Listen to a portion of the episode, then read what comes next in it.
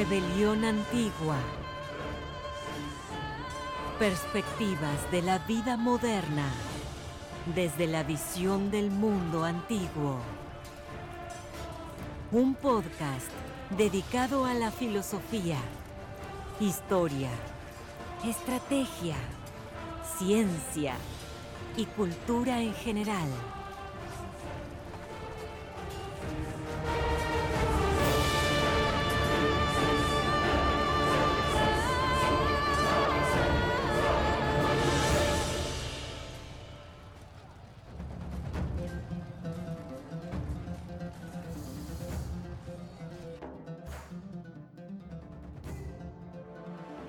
Bienvenidos a un nuevo episodio de Rebelión Antigua. En esta ocasión me encuentro nuevamente con el doctor Ignacio Pérez Barragán.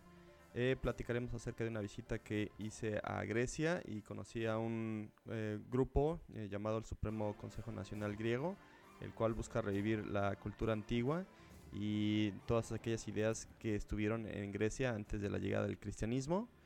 también hablaremos acerca de la muerte de León Portilla y, su legado en México.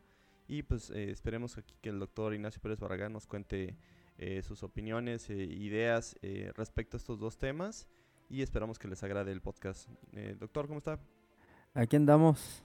pues bueno, quisiera empezar primero con esta visita que hice a, Grecia. Estuve 10 días allá y di una conferencia con el grupo del Supremo Alto Consejo Supremo Nacional Griego que es eh, un grupo que eh, nació en 1997 y según su página de, internet, pues bueno, tiene como objetivo proporcionar apoyo moral y físico, así como restaurar la tradición étnica, multicultural, griega, religiosa y cotidiana en la sociedad griega moderna, impulsado por el cierre espiritual y la teocracia. Em, este grupo que también tiene em, eh, su espacio en Facebook, eh, pues dice que es un foro abierto para cualquier persona interesada en participar en las discusiones sobre la religión nacional griega y la helenización. es un grupo cerrado y pues eh, los grupos, los miembros deben de solicitar una membresía.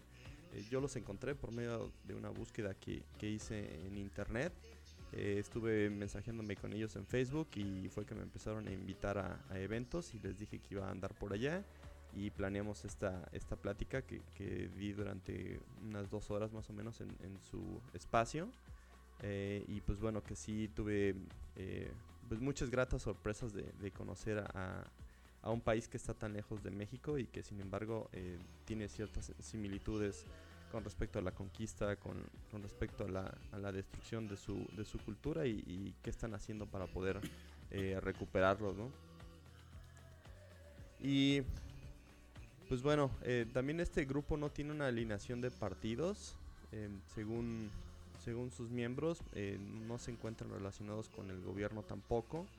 Y lo que ellos les interesa pues es hacer un rescate de, todo el conocimiento que se perdió en la Grecia antigua. alguno de sus miembros me llegó a comentar que, ellos sienten que solamente recuperaron el 1% de todo lo que se destruyó tras la llegada del cristianismo, ¿no? Em, entre algunas de sus eh, leyes o, bases que tienen en respecto a su, a su grupo, pues bueno, eh, ellos eh, piensan que todos aquellos que se integran al, al grupo de que pertenecen aceptan la continuidad histórica ininterrumpida de la religión nacional helénica de los tiempos muy antiguos hasta el momento en el que la persecución cristiana la obligó a pasar por la oscuridad y lo ilegítimo y desde allí hasta el momento de su primer ascenso público después del pletón y hasta nuestros días. La verdad es que no tengo idea qué significan eh, el pletón. Eh, dicen que aceptan lo sagrado y respetan las tradiciones que ya han sido preservadas a través de siglos de oscuridad y han sido entregadas para nosotros para que la religión nacional helénica pueda emerger nuevamente hasta nuestros días. Eh, dice, no le interesa una representación fotográfica de un pasado irreversible ni el arbitrario renacimiento neopagano, dice de nuestras culturas adoradoras de la nación que viven y evolucionan con la cultura. Considera la re-helenización, es decir, la restauración de la religión nacional étnica, el nacionalismo helénico y el sistema helénico de valores basados en el concepto de virtud, una primera prioridad. Y por último dice que entiende que todas las ideologías políticas de la modernidad que los miembros pueden adoptar personalmente son automáticamente secundarias a la gran visión colectiva del, del helenismo. Eh, ¿Cómo ve este grupo, prof? Pues em, ya habíamos tenido algunas noticias respecto a esto. Em, ya, estaba enterado de la existencia de em, grupos que intentan rescatar su cultura antigua, de que intenta restaurarla. Y Grecia pues era uno de los puntos donde yo había detectado ese tipo de movimientos. Entonces, eh, pues, pero es la primera vez que tengo ya noticias directas, ya no información que leo en internet. Entonces, em, pues es, forma parte como de un gran movimiento mundial de resistencia, un movimiento que pues se desprende directamente de la posmodernidad, en la que el gran relato hegemónico cristiano se va derribando y empieza una búsqueda eh, espiritual por em, creencias, viejas creencias locales. Entonces todo esto como que es el contexto en el cual se va cocinando. Aquí en México pues hubo como que un movimiento algo distinto porque ese movimiento espiritual se dio eh, hacia la cuestión indígena pero de una forma muy pervertida, de una forma en que para variar no se le preguntó a las etnias, sino se supuso que las etnias creían eso. Fue un movimiento más bien letrado, diría yo aquí en México, pero no es el caso de países como Grecia, en donde el movimiento definitivamente mm, étnico se da desde las mismas etnias, con otras características. Aquí podemos derivar en, México en nacionalismos, eh, pero también podemos em, imaginar en México movimientos indígenas locales. Es decir, que van em, como que poniendo en alto, como que van em, tratando de liberar la cuestión étnica local, ¿no? Entonces sí tenemos eh, movimientos como lo de los CONCAC, eh, llamados SERIS, que en sí mismo se reconoce como Nación CONCAC. Entonces ahí tenemos eh, un movimiento local, indígena, que, que ellos mismos se reconocen como una nación. en días pasados también estuve ahí cerca de un de un movimiento Ñumu, que es el Otomi de, de Tlaxcala, que también eh, se van a reconocer como nación, nación o nación Otomi Tlaxcalteca. Entonces así como que varias etnias se van reivindicando. Pero el caso de Grecia es muy curioso porque ahí encontramos un nacionalismo, o sea, como que están todos los ingredientes para hablar de un nacionalismo hecho derecho pero un nacionalismo que a diferencia de los nacionalismos del siglo XX, se va a, mm, va a poner sus bases sobre la cuestión étnica, ¿no? Y vamos a recordar que el nacionalismo del siglo XX más bien se basa en la modernidad, es decir, en la superación del pasado y con miras al futuro. Y en este caso no, aquí encontramos un nacionalismo que mira hacia el pasado, lo revisa y trata de restaurar aquello que pueda ser restaurable eh, para el pensamiento de nuestros días. Entonces eh, encontramos movimientos hacia lo étnico en diferentes partes del mundo, pero cada una con sus peculiaridades, cada una con sus particularidades, con lo cual eh, uno podría concluir que es peligroso poner a todos en un mismo costal, ¿no? Como se acostumbra mucho en la cuestión de la modernidad, en que hay una tendencia de hacer un mismo relato de todo.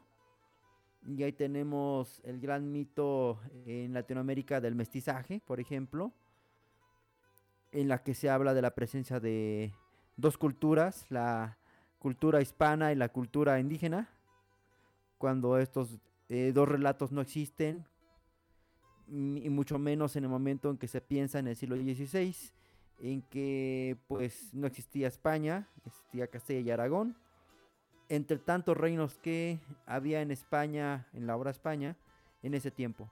Y lo mismo pasa también aquí en Latinoamérica, no había algo que dijéramos em, un poder hegemónico indígena que, que controlaba todo, ¿no?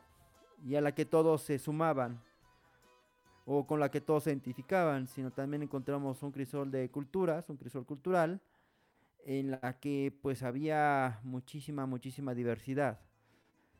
Pero la forma moderna de entender esa diversidad es volverlo todo un solo relato, el metarrelato de lo que nos habla Leotard, ¿no? En el 76 que declara muerto este metarrelato y declara inaugurada la, la, época en que los eh, microrelatos van a empezar a prevalecer. Entonces estamos ante, eh, frente a esta mm, concreción de la profecía que nos da Lyotard, ¿no? en cuanto habla del fin de la modernidad.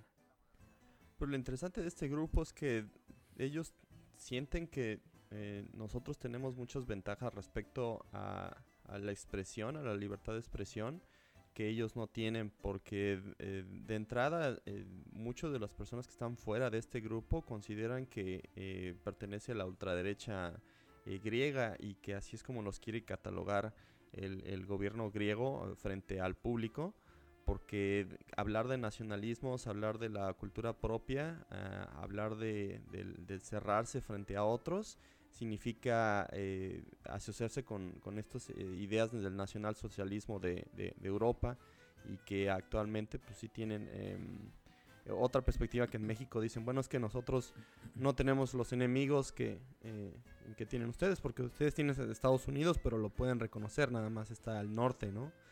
Pero nosotros tenemos gente en el sur, en, África, tratando de, invadirnos porque pues, sí tienen una gran cantidad de, de migración eh, pobre que no pueden eh, irse a otro lugar o que prefieren estar en Grecia que estar en sus países. Y tienen eh, parte de la herencia de, la invasión turca que también los otomanos estuvieron durante muchísimo tiempo conquistando y, gobernando Grecia y pues las políticas actuales de, la Unión Europea que, tienen a, Grecia en una, en una gran deuda, ¿no?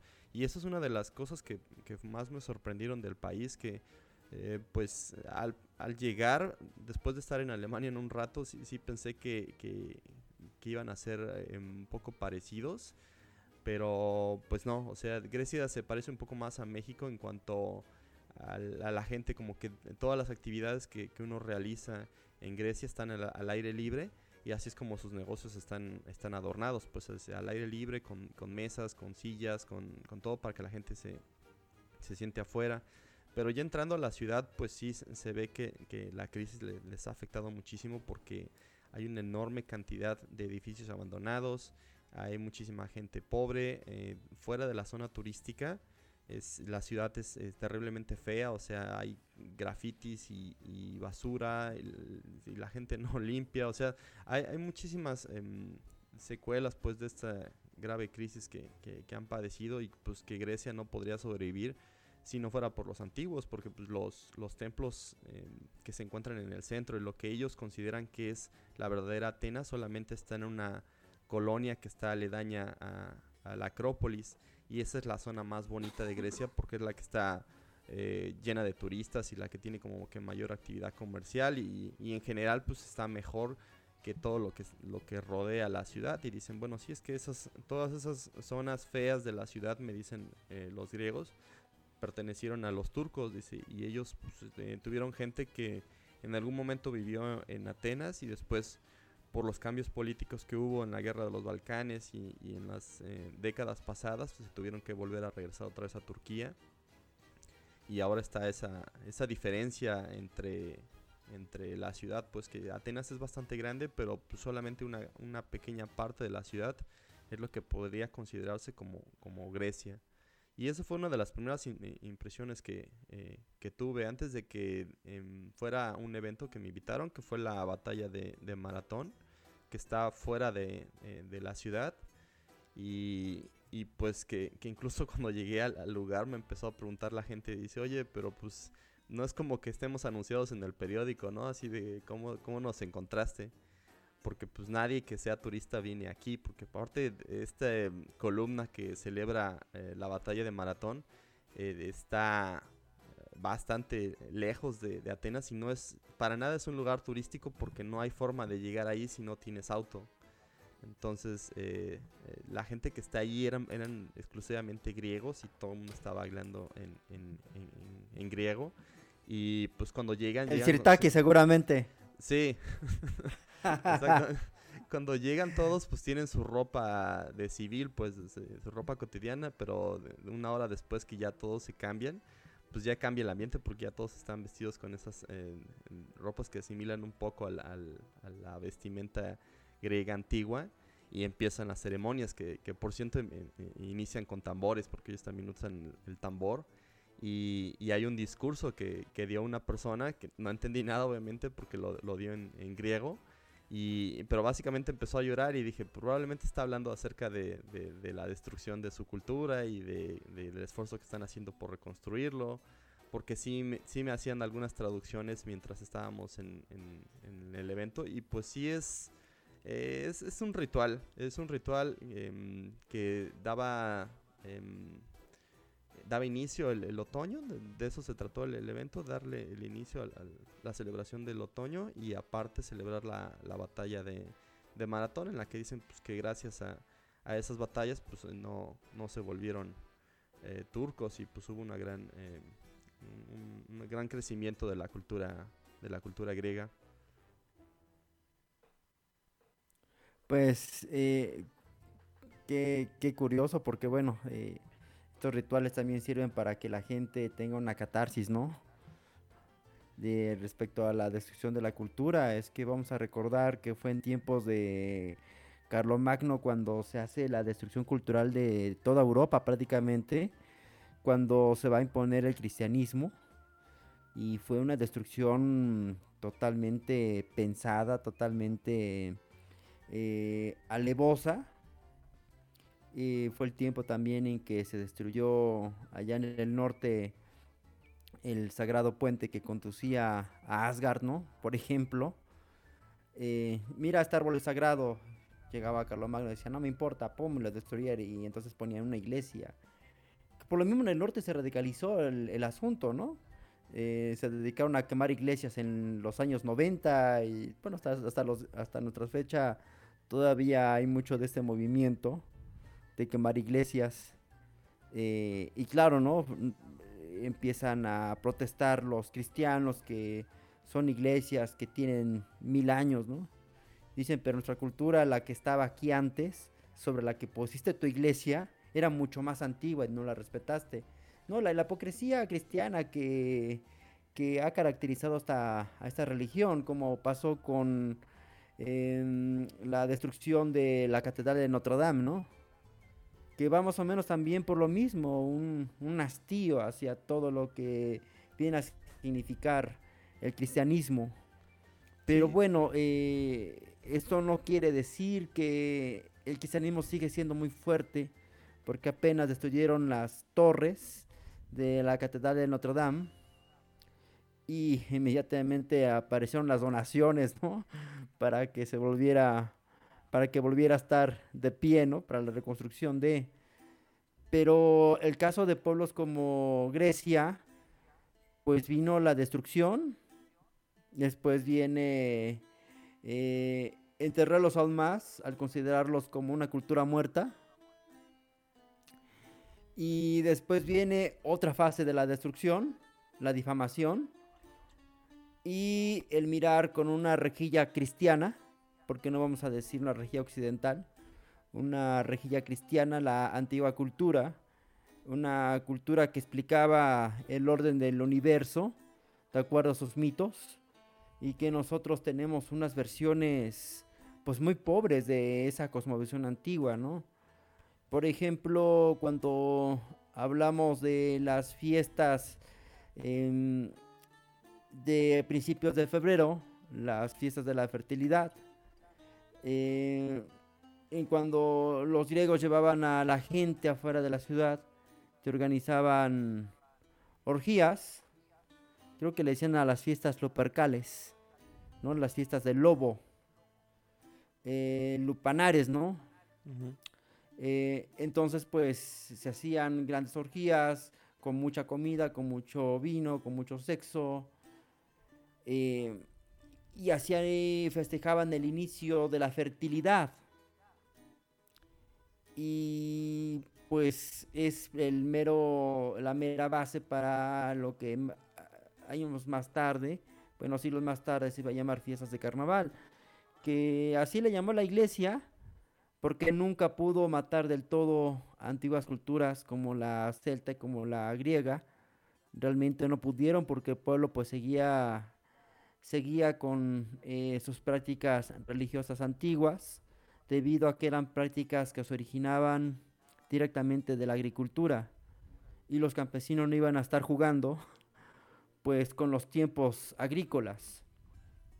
Si empezaba ya la época de la fertilidad, ¿no? Que son movimientos propios de nuestro planeta en sus fases de traslación, por supuesto que va a suceder. Eh, pues el pueblo no iba a dudar, pues, en la ritualidad propia de la, del inicio de la época de la fertilidad, así como el otoño, ¿no? El otoño que viene a marcar el fin de esta época de la fertilidad, pues tampoco van a jugar, o sea, por supuesto que se va a repetir una y otra vez, una y otra vez, se van a repetir los rituales de inicio de época fértil, el inicio de la siembra, y también se van a repetir los ciclos de cosecha sobre todo allá en Grecia, que siguen un calendario que aquí en México llega como el calendario de los Migueles, que va de mayo a septiembre aproximadamente, que es la, es la, la época para sembrar y recolectar el trigo. Pero propiamente, pues en Europa huyaba el lobo en febrero y esto marcaba el inicio de todo. Y curioso que pueblos como los chinos, eh, pueblos como los mesoamericanos iniciaran también sus fiestas en aquella época, ¿no?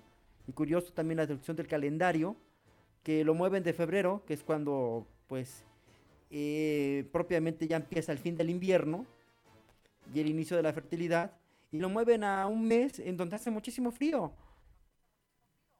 O sea, que es enero, o sea, eso no significa nada. pero así lo impusieron. O sea, a fin de cuentas, el calendario que seguimos es una muestra de la imposición eh, cristiana, ¿no? Una muestra de su poderío, tanto que gobierna nuestros días. Pero bueno, en, otras partes del mundo hay una seria resistencia a seguir con estas infamias, con estas mentiras, con estas calumnias. Y pues por, ese lado, pues es, es grato mm, escuchar cómo hay gente en Grecia que quiere regresar a su cultura, pero por desgracia mm, se, sigue calumniando. Y claro, ¿no? Entonces van a decir, esos son nacionalistas. O sea, luego, luego la etiqueta, ¿no? Esos son nacionalistas, estos son como los del siglo XX. Entonces, si son nacionalistas, son fascistas, ¿no? Como Franco. Pero es un error, definitivamente. Sí, lo interesante es que ellos tienen el problema de la religión ortodoxa en el gobierno, o sea, no tuvieron la separación que, hubo en México con Juárez y dicen que en, cada reunión en donde está eh, el presidente o el primer ministro de, Grecia siempre está ahí el, arzobispo y, y, en todo lo que son los aspectos de educación pública están inmiscuidos y siempre eh, están haciendo no, eh, lo que importa aquí la religión ortodoxa es el cristianismo y no se debe de enseñar otra cosa. Eh, y no, no, tienen e-, esa ventaja que en México, pues bueno, movimientos como la mexicanidad de la, de la que hablaremos después, pues no tuvieron ese contexto político o esa, este estigma que, que, actualmente tienen en Grecia, porque dicen es que nosotros no podemos em, crecer porque el gobierno inmediatamente nos tacha de, de nacionalsocialistas, pues, y, si, no fuera porque somos muy poquitos, o sea, si somos alrededor de unos 300 personas en todo el país, eh, no le importamos realmente a la iglesia, pero si, si fuéramos un movimiento mucho más fuerte, eh, sí habría ese, ese ataque directo que, probablemente no, no, no, no pasaría en, en, México, ¿no? Y, y, es, un, es un ataque directo contra lo que ellos consideran que, que debe ser Grecia, pues, y, y, no ese discurso multicultural del cual está inmerso todo el continente, porque Alemania es así, es desde Alemania, pues bueno, nosotros sí somos los, los europeos, pero damos eh, paso, abrimos las puertas a que vengan otras culturas y que convivan con nosotros, pero de, manera espacial, porque de, manera cultural pues sí existe una segregación que se, autoimpone frente a estos em, pueblos que vienen a, Europa y que no tienen eh, similitudes con, eh, con otros grupos locales, ¿no? Y en Grecia pasa lo mismo, que también los griegos eh, viven en un lugar y los migrantes están, están en otro lugar y, cuando existen estas em, convivencias entre los turcos, pues sí hay como un... Algunos dicen pues que no, que ya no, no hay tanta... Eh, no hay tanta pelea, ¿no? Que ya quedó olvidado. Pero todavía queda como que esa eh, herencia que ya no se pueden quitar porque eh, muchos de los bailes, de, las formas de expresión, de vivir, fueron impuestas por los turcos y después adoptadas por los griegos.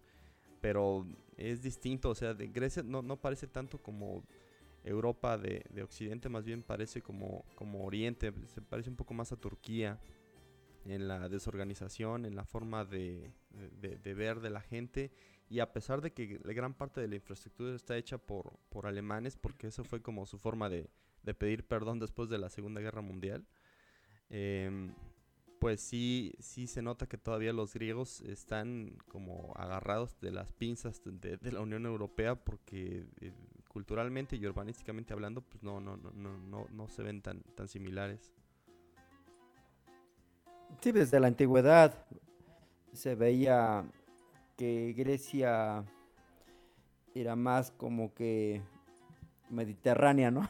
Por decirlo de alguna manera, que compartían mucho el comercio con los pueblos persas y del norte de África y obviamente el impacto cultural que tenían estos pueblos con los que hacían comercio, pues siempre se dejó ver en la, en la cultura helénica y curioso también, este pues que los lo que vemos en películas como Nunca en Domingo y como Solo al Griego, pues sea cierto, ¿no? Que hay una Grecia completamente distinta como la imaginamos, eh, una Grecia irracional, que no tiene que ver con ese modelo racional que hemos comprado de los griegos mismos. Y pues imaginemos a los grandes filósofos eh, griegos que no son Aristóteles, Sócrates o Platón, la triada maldita. Imaginemos a los otros, ¿no? De los que apenas nos han llegado noticias, referencias y muchas veces eh, no nos llegan sus escritos directos, pero sí nos llegan sus hazañas. Y todo ese pensamiento radical de gente como Epicurio, pues eh, no puede ser completamente racional el asunto, sino tiene que haber un poco de locura, esa locura que se encuentra históricamente en los pueblos del Mediterráneo. Eh, no sé eh, qué tanto habrás captado tú la diferencia cultural en los rituales que has observado en ese movimiento con la idea que tenemos nosotros de Grecia. Sí, más que nada en la vida cotidiana, cuando, cuando me llevaron al, evento este de, maratón, me quedé de ver con una persona y desde el momento que le hablé, eh, pues eh, estaba sonriendo y estaba haciendo bromas y, tratando de comunicarnos en un inglés eh, medio cortado. Y a manera que íbamos saliendo de, la ciudad, pues íbamos platicando acerca de, cómo estaba formada, de dónde están las calles, de de ciertas palabras que se parecen mucho al español y, que yo puedo leer en griego porque estudié dos semestres de, griego en la UNAM. Y, pues esta persona pues sí, me hablaba con una... Eh, con una con una soltura, con una gracia, pues que no había visto en otros europeos. Y, también se reía de todo, pues que, que, en este sentido sí los vi mucho más eh, irracionales, mucho más, em, como nunca en domingo. Eh, mucho más alegres pues que, que- en otros en otros lados de, Grecia, ¿no? E incluso los eh, signos que se encuentran en, en la calle pues, que, que veníamos eh, eh, utilizando para poder llegar a la zona pues no estaban bien marcados y estaban al revés y pues eh, este cuate solamente se reía, se daba la vuelta y me decía, ah, sí, sí, me equivoqué, pero bueno, ahorita lo arreglamos y daba la vuelta y, y regresaba y, y al mismo tiempo seguía platicando y platicando y contándome cosas, ¿no? Em, y sí, eh, se nota pues que, que los griegos están como reacios a, a hacer todavía este acto solemne. Quizás en el evento, en, en- en esta práctica que hicieron para darle la bienvenida al otoño, sí fueron como más, em, más serios en ese aspecto, pues porque sí ofrecieron vino y arroz a, los dioses que tenían ahí, que me parecen que eran Apolo y Atenea, y, y- y después al sol, después al sol estaban eh, ofreciendo también vino. Eh, pero después empezaron a comer y empezaron a beber y empezaron a platicar y pues ya se rompió ese, ese acto eh, como solemne. Y empezó la bacanal. Sí, exactamente, sí. Empezaron, digo, la mayoría ya, muchos ya se pasan más de los 30, 40 años, entonces eh, había pocos jóvenes y, y como nadie vive ahí, o sea, solamente fueron a- al evento, pues sí estuvimos como solamente un rato comiendo y bebiendo y ya después cada quien eh, jaló para su casa y a mí me volvieron otra vez a, a regresar a, a Atenas. Pero lo que sí se me hizo interesante pues es que sí son, eh, son muy compartidos también porque eh, toda la comida que llevaron pues sí le estaban ofreciendo a todo mundo, igual que, que aquí en México.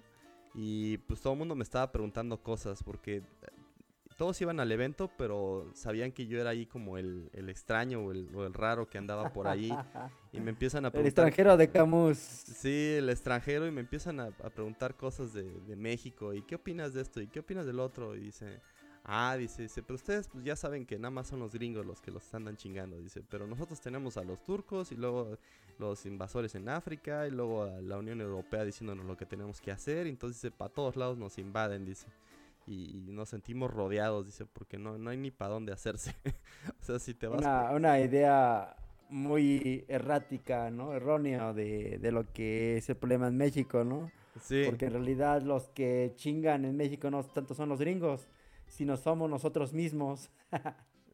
Sí, sí, y, y pues yo trataba de compartir eh, lo, lo poco que podía en, en inglés, porque no todo el mundo habla bien inglés, y diciéndoles pues que fueran a- al evento, y básicamente el evento fue hablar de, de México y de acerca de cómo fue la, eh, la conquista, que fue de lo que más les llamó la atención, porque les hablé acerca de, de- de- cosas que normalmente ellos no saben, como que Cortés estuvo tres meses en, en Tenochtitlán y que fueron fuimos amigos pues con Moctezuma, así eran cuates y hasta construyeron un barco y se pusieron a navegar por Tenochtitlán y Cortés ya sabía dónde estaban todos los amigos y los enemigos de, de los, eh, de los mexicas, ¿no?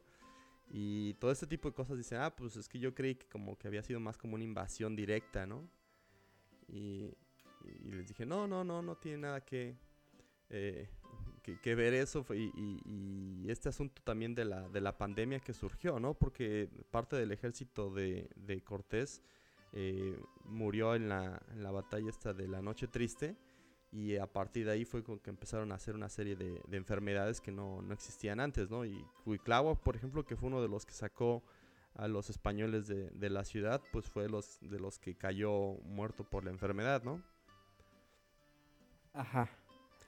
Y pues todas estas ideas, sí, las, las estuve platicando y, y decían, bueno, pues es que parte de la, de la conquista también fue una cierta amabilidad y una cierta duda, ¿no? En donde dicen, bueno, a lo mejor si les damos cosas a los españoles, eh, intercambiamos y ya se quieran ir, ¿no? Pero entre esos regalos de los que, de los que les dimos, pues bueno, estaba el oro y, ellos pensaron con esta idea del dorado, de que había alguna ciudad llena de oro y que estábamos repletos de este metal, ¿no? Y, y- y eso los hizo generar más, más ambición, ¿no? Y estaban como que interesados por estas versiones de la historia, porque obviamente pues también tienen una idea muy errónea de nosotros, así como nosotros de ellos. Sí, sí, exactamente. Y, ellos piensan, porque yo les dije es que ustedes tienen la ventaja de que han pasado dos mil años y todavía tenemos los textos de Platón, todavía tenemos los textos de Aristóteles, tenemos los textos de tal y tal y tal. O sea, sabemos de su, de su existencia y hay muchísimas ruinas arqueológicas, pero en México pues casi todos los códices fueron destruidos. Y lo que sí se quedaron muy impactados fue que, que la mayoría de los códices en México tuvieron o pasaron por la mano de los españoles, ¿no? Con excepción del códice Borgia. Y esto eh, transgredió mucho a la interpretación porque todo tenía que pasar bajo el contexto religioso que veían los, los frailes que tomaban cada códice, ¿no? Y dicen, bueno, pues es que ustedes creen que, perdieron toda su cultura, pero nosotros pensamos que de todo lo que existió en la Grecia antigua solamente sobrevivió el 1%, porque el cristianismo pues sí destruyó eh, todas las ideas, ¿no? Y, hacer este cambio del, del monoteísmo al, del politeísmo al monoteísmo sí tuvo una repercusión fuerte en la mentalidad de las personas. Qué terrible, imagínate, eh, para que hagan esa ese balance no final de la destrucción cultural porque bueno no es el caso de nosotros no en México podemos afirmar que seguimos siendo nosotros, ¿no? Cristianos y jodidos, pero a fin de cuentas seguimos siendo nosotros. Y esto eh, se puede percibir cuando vamos a Europa y nos damos cuenta qué tan diferentes somos. Porque realmente somos muy, muy distintos. Como eso que dices, que tendemos a burlarnos o reírnos de todo. Algo que en Europa, pues, eh, no es tan común. La gente es muy parsimoniosa nosotros como que le damos muchas vueltas a las cosas, no somos directos, somos mucho de etiquetas, somos muy corteses, somos mucho de fórmulas de cortesía al hablar, cosa que en Europa pues está ausente, por lo menos en Francia, en España, en, Alemania, donde son directos, ¿no? Las cosas no les gusta, te lo dicen directamente. Y aquí en México pues no le damos eh, como que tratamos de decirlo con mucho tacto. Entonces, pues, eh, todo ese tipo de mm, circunstancias son como que indicios para ver que la cultura, las culturas en México no fueron destruidas a tal grado como podría ser la vieja cultura griega, ¿no? Que imagínate el 1%, o sea, lo que está diciendo es que realmente no les quedó nada. Sí, en, un texto que me pasaron y que habla, que se llama El reclamo por la verdadera identidad europea, que uno de los, em, de los fundadores de este grupo de, de, Grecia eh, dio en el 2014, pues habla acerca de que el politeísmo es como que la verdadera identidad eh, europea y que esa fue destruida por el monoteísmo de Medio Oriente y que todas estas culturas y tradiciones que, que se dieron del politeísmo fueron eh, destruidas y que fueron exterminadas por, por, esta idea religiosa que es, intolerante y que no concuerda con los antiguos ideales griegos, pues que, la intolerancia para ellos no era tan extrema como, como la que trajo las religiones eh, semíticas, ¿no? Y, dicen, bueno, eh, ellos buscaron por la destrucción absoluta de la cultura, el colapso de, de, cualquier signo cognitivo de, los pueblos, eh, abogaron por la barbaridad, por la superstición y, y por una autocracia política em, eh, insane, como dicen, es muy loca, ¿no? Eh, y pues su invasiva destrucción de, la cultura, dice, eh, proclamó una teocracia, un, un, decline de la moral, un genocidio y un endocidio que, destruyó todo, dice. Dice, y este viejo mundo pagano que existió antes, pues bueno, eh, llegó hasta el, llegó a ser exterminado casi por completo, ¿no? Y dice, la peor consecuencia de todas estas calamidades, dice, es la falta de, de autoconciencia de lo que es eh, la etnia de Europa. Sí, como le decía, este texto que, me pasaron en, en Grecia, pues eh, habla acerca del politeísmo como la, verdadera fuente de cultura de, de los griegos y, que hablan que después de, esta destrucción étnica que existió, la mayoría de la gente vivió sin una noción real de, identidad o de quiénes eran sus ancestros, porque gran parte del trabajo del, cristianismo fue como em, generar que todos fueran una sola como cultura, ¿no? Aunque eh, todos tenían como sus propias versiones eh, de, lo que era la, religión, eh, porque es una gran mezcla de, culturas locales, pero sin embargo, pues sí, sí hay como una homogenización del, concepto de, la vida mediante el, monoteísmo, ¿no? Y pues ellos dicen, bueno, realmente estas personas perdieron la idea de lo que era una patria por, por por pensar en una idea más em, homogenizadora y más eh, única, ¿no? Un, ortodoxismo de, la propia vida, ¿no? Dice, dice en el texto, ¿no? Pues sí, es propio de lo que, insisto, hablaba Lyotard con el gran metarrelato, eh, propio de la modernidad, que lo que se va a intentar es hacer de todos los grandes relatos uno solo. Pero bueno, Leotard no habla de eso, pero pues es fácil detectarlo que ese primer esfuerzo lo hizo Constantino con su primer concilio, cuando intenta justamente conciliar todas las religiones que había en Roma en una sola y hacer un gran meterrelato, una sola versión de todas las versiones y este concilio es lo que va a originar el cristianismo, el cristianismo como un, un gran metarrelato en la que están todas las apologías eh, conciliadas en la figura de Cristo Redentor. Sí, sí, dice em, el texto, dice, algunos de estos eh, europeos que han desarrollado un, un pensamiento profundo acerca de esta discusión eh, tan antigua. Eh, consideran que el flujo del tiempo eh, es circular y no es lineal y que la historia no es un destino final, sino que simplemente sigue una tendencia y una tensión creada por los sujetos históricos a través de, dice, del eterno, de la eterna rueda de, no, en la eterna rueda del flujo continuo, dice.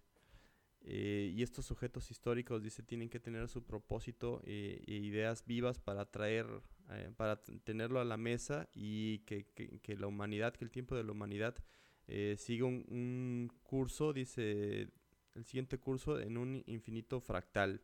Dice, es bastante poético aquí el, el texto, pero em, lo, lo, interesante fue que cuando estaba platicando acerca de, de, México, eh, les conté también acerca del debate que existe respecto a los, a los sacrificios y muchos de ellos no estaban tan sorprendidos porque eh, pues vieron que sí, me, tomé un par de diapositivas explicando cómo estaba el asunto en México y pues como la academia pues bueno establece que pues existieron los, los sacrificios humanos y como esta idea, este grupo de la mexicanidad que, que, existe en México eh, considera que, pues, que no existieron o que existieron vagamente y, puse, lo puse usted en el medio y le dije, bueno, pues es que el doctor Ignacio Pérez Barragán considera que sí existieron, pero en, en, en, un, en una cantidad muchísimo menor y, por, por, razones distintas a las que se, se, proclama en, en la academia, ¿no?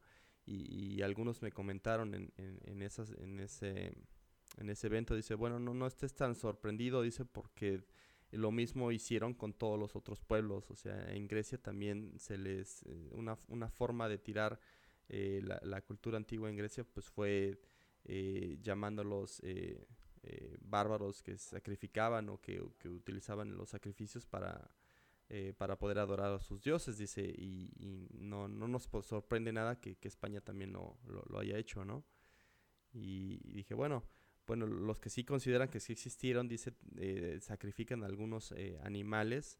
se dice que en México se sacrifican algunos animales para sostener puentes o, alguna construcción que se haya hecho. Y dice, ah, ¿en serio? Dice, sí, dice, ah, dice, nosotros también hacemos lo mismo aquí en, en Grecia. Dice, todavía, dice, algunas personas en, en, los pueblos, dice, todavía hacen ese tipo de cosas. Y dije, ah, caray. no pensé que fueran a sentirse eh, eh, aludidos pues con, con, esta referencia que, que hizo.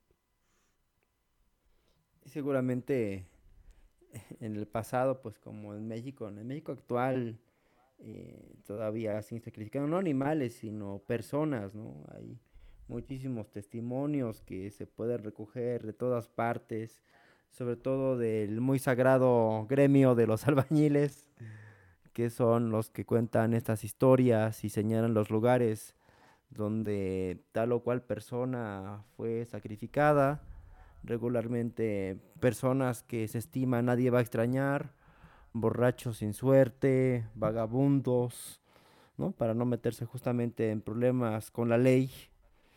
Entonces, pues, em, es curioso que esto una a los pueblos también, ¿no? Porque también como que tenemos una visión muy cristiana respecto a este tema. Eh, queremos cristianizar todo, incluso las culturas antiguas no verlas en su grado justo. Y me llama la atención que hace rato hayas llamado, hoy mejor no, tú no llamaste, te hayan dicho la palabra paganos, ¿no? Eh, religión pagana. Entonces eso como que a mí me salta mucho porque no creo que sea eh, la palabra exacta para calificar a todas las religiones antiguas. Porque si habláramos de paganismo, pues el cristianismo sería la religión más pagana que ha existido en la humanidad, la religión más extraña porque mm, se aleja justamente de lo que es el culto agrícola y el culto a los fenómenos meteorológicos que posibilitan la vida agrícola, ¿no? Se alejan de la naturaleza, la atacan poniendo al ser humano como al centro de su modelo, ¿no? Y de ahí justamente sale su idea de criticar a todas las religiones y prácticas culturales. el hecho de que mm, las religiones em, las consideren politeístas, cuando ese politeísmo en realidad solamente se reduce a uno solo, ¿no? El culto a los antepasados, y por antepasado, pues no solamente pueden ser los humanos, sino puede ser cualquier elemento o forma de la naturaleza. Entonces, si hablamos de paganismo, es curioso, los raros, los que son así, los que están fuera de contexto, en un momento dado en la antigüedad, es esta famosa triada, ¿no? Esta triada maldita de cristianismo, mm, judaísmo, islam, que justamente vino a joder como que todo el asunto. Vamos a recordar que cuando se establece el concilio de Nicea, eh, que es el primer concilio que hacen los cristianos, está ahí metida gente justamente de Turquía, ¿no? Entonces, eh, como que en esos años, estamos hablando del año 300, mitad de años 300 de ese siglo, había mucha gente ya interesada en establecer un monoteísmo. Pero vuelvo a insistir, a mí se me hace raro, se me hace, se me hace hasta mm, aversivo el reducir todo al ser humano y como el centro del universo. Sí, sí, digo, de, ellos consideran que todavía están rescatando eh, ciertos aspectos y, están puestos a, discusión. Una de las eh, personas que atendió el evento me preguntó, dice, oye, ¿te puedo hacer una, algo, una pregunta muy, muy personal? Y le digo, sí, dice, dice, ¿tú crees que son dioses o tú crees que son energías? Y le dije, bueno, yo considero que, que, lo que ustedes están haciendo son referencias más bien a las energías, ¿no? aunque pues eh, yo respeto pues que se haya hecho esta idea de, hacer una reconstrucción politeísta tal cual, ¿no? De, considerarlos eh, dioses, aunque ellos, pues, por lo que veo, ah, tienen una cierta jerarquía en estos dioses y Atenea, por obvias razones es la que siempre está en los eventos y, posteriormente tienen eh, a, Apolo, ¿no? Aunque la reconstrucción es más respecto a los em, eventos que se hacían anteriormente, es decir, al, calendario antiguo, están siempre tratando de, hacer em, eh, estas ceremonias eh, respecto a los cambios del clima y respecto a, lo que se hacía en, el calendario griego antiguo, ¿no? Y no tanto esta discusión académica respecto a los clásicos porque no vi que, hicieran ninguna referencia en absoluto a, Platón, aunque, alguna persona me dijo, mira, veo que tú tienes una propuesta con esta idea de, la filosofía del perdedor, porque sí, sí les comenté acerca de la filosofía del perdedor y se rieron, casi todos se, estuvieron riendo y dice, bueno, es que Diógenes pues sí es como muy popular, dice, pero había alguien atrás de él, dice, no me acuerdo cuál fuera el nombre de, de este profesor, dice, y era todavía peor, ¿no? El asunto es que quedaron como más anécdotas de Diógenes que, de este cuate, dice, pero dice, si, quieres otro día platicamos al, respecto. Y dije, sí, digo, porque pues no, no, sabía yo pues que, hubiera alguien eh, previo a Diógenes o que tuviera alguna idea del cinismo. Dice, dice sí, porque dice, bueno, veo que también estás eh, hablando del estoicismo. Les, platiqué acerca de, el, renacimiento del, del, estoicismo a nivel global y cómo la, la palabra estoicismo ha tenido un, aumento en las búsquedas de Google en los últimos 10 años, especialmente a partir del 2013. Y me dicen, mm, sí, dice, pero pues si tú hablas también del epicureísmo y hablas del cinismo, dice, tienes que escoger una, dice, porque no puede ser, no puede ser eh, eh, todas, dice. normalmente sí, porque son contrarias. Sí, son contrarias, dice, entonces tienes que, que pensar exactamente cómo se te consideras, ¿no? Dices, bueno, le digo, pues es que yo todavía estoy como en el debate, ¿no? De que el cinismo todavía es em, una corriente de pensamiento que todavía no está muy entendida y que al contrario todavía está estigmatizada con, la perspectiva moderna, ¿no? De lo que es ser cínico, que tiene una connotación negativa, eh, mientras que, que el, estoicismo ya no lo es tanto, ¿no? A lo mejor solamente por las ciertas corrientes eh, feministas que atacan el estoicismo, pero eh, de ahí en fuera, pues eh, ha, tenido una gran aceptación con Occidente porque es más, va más a la par con, ciertas ideas cristianas que con el cinismo, ¿no? El cinismo es, como una idea que parece estar un poco más arriba, pero todavía es muy incomprendida.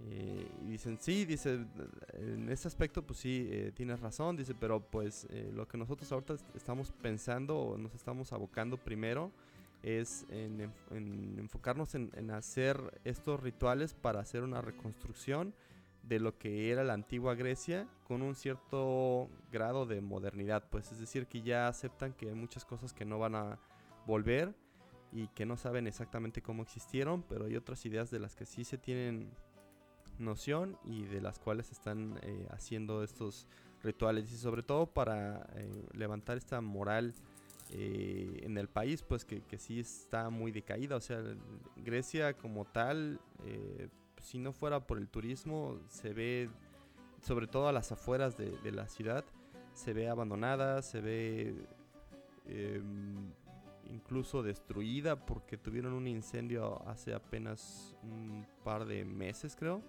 Eh, un incendio que quemó gran parte de la zona y que tuvieron que evacuar a cientos de personas y rumbo al, a la zona esta de la playa de Maratón eh, había una, eh, una, una, zona residencial que estaba abandonada por completo y sí se veía que, que había rasgos ahí de, de, un incendio. Dicen, sí, dice, incluso la gente cuando ve que, que perdieron sus cosas, dice, ya ni siquiera se quedaron en el país, ¿no? Se, emigraron y, y gran parte de las conversaciones que ellos tienen es acerca de los griegos que están en tal lugar, ¿no? Así, ah, sí, los griegos en Estados Unidos, los griegos en España, los griegos en Alemania, los griegos eh, en tal lugar, ¿no? O sea, eh, Grecia tiene uno de los índices de natalidad más bajos de, Europa y aunque es una tendencia eh, común en, todos los países, como que uno pensaría que entre más rico es el país, probablemente tengan tasas de natalidad más bajas por ciertos motivos, pero Grecia que necesita de su población,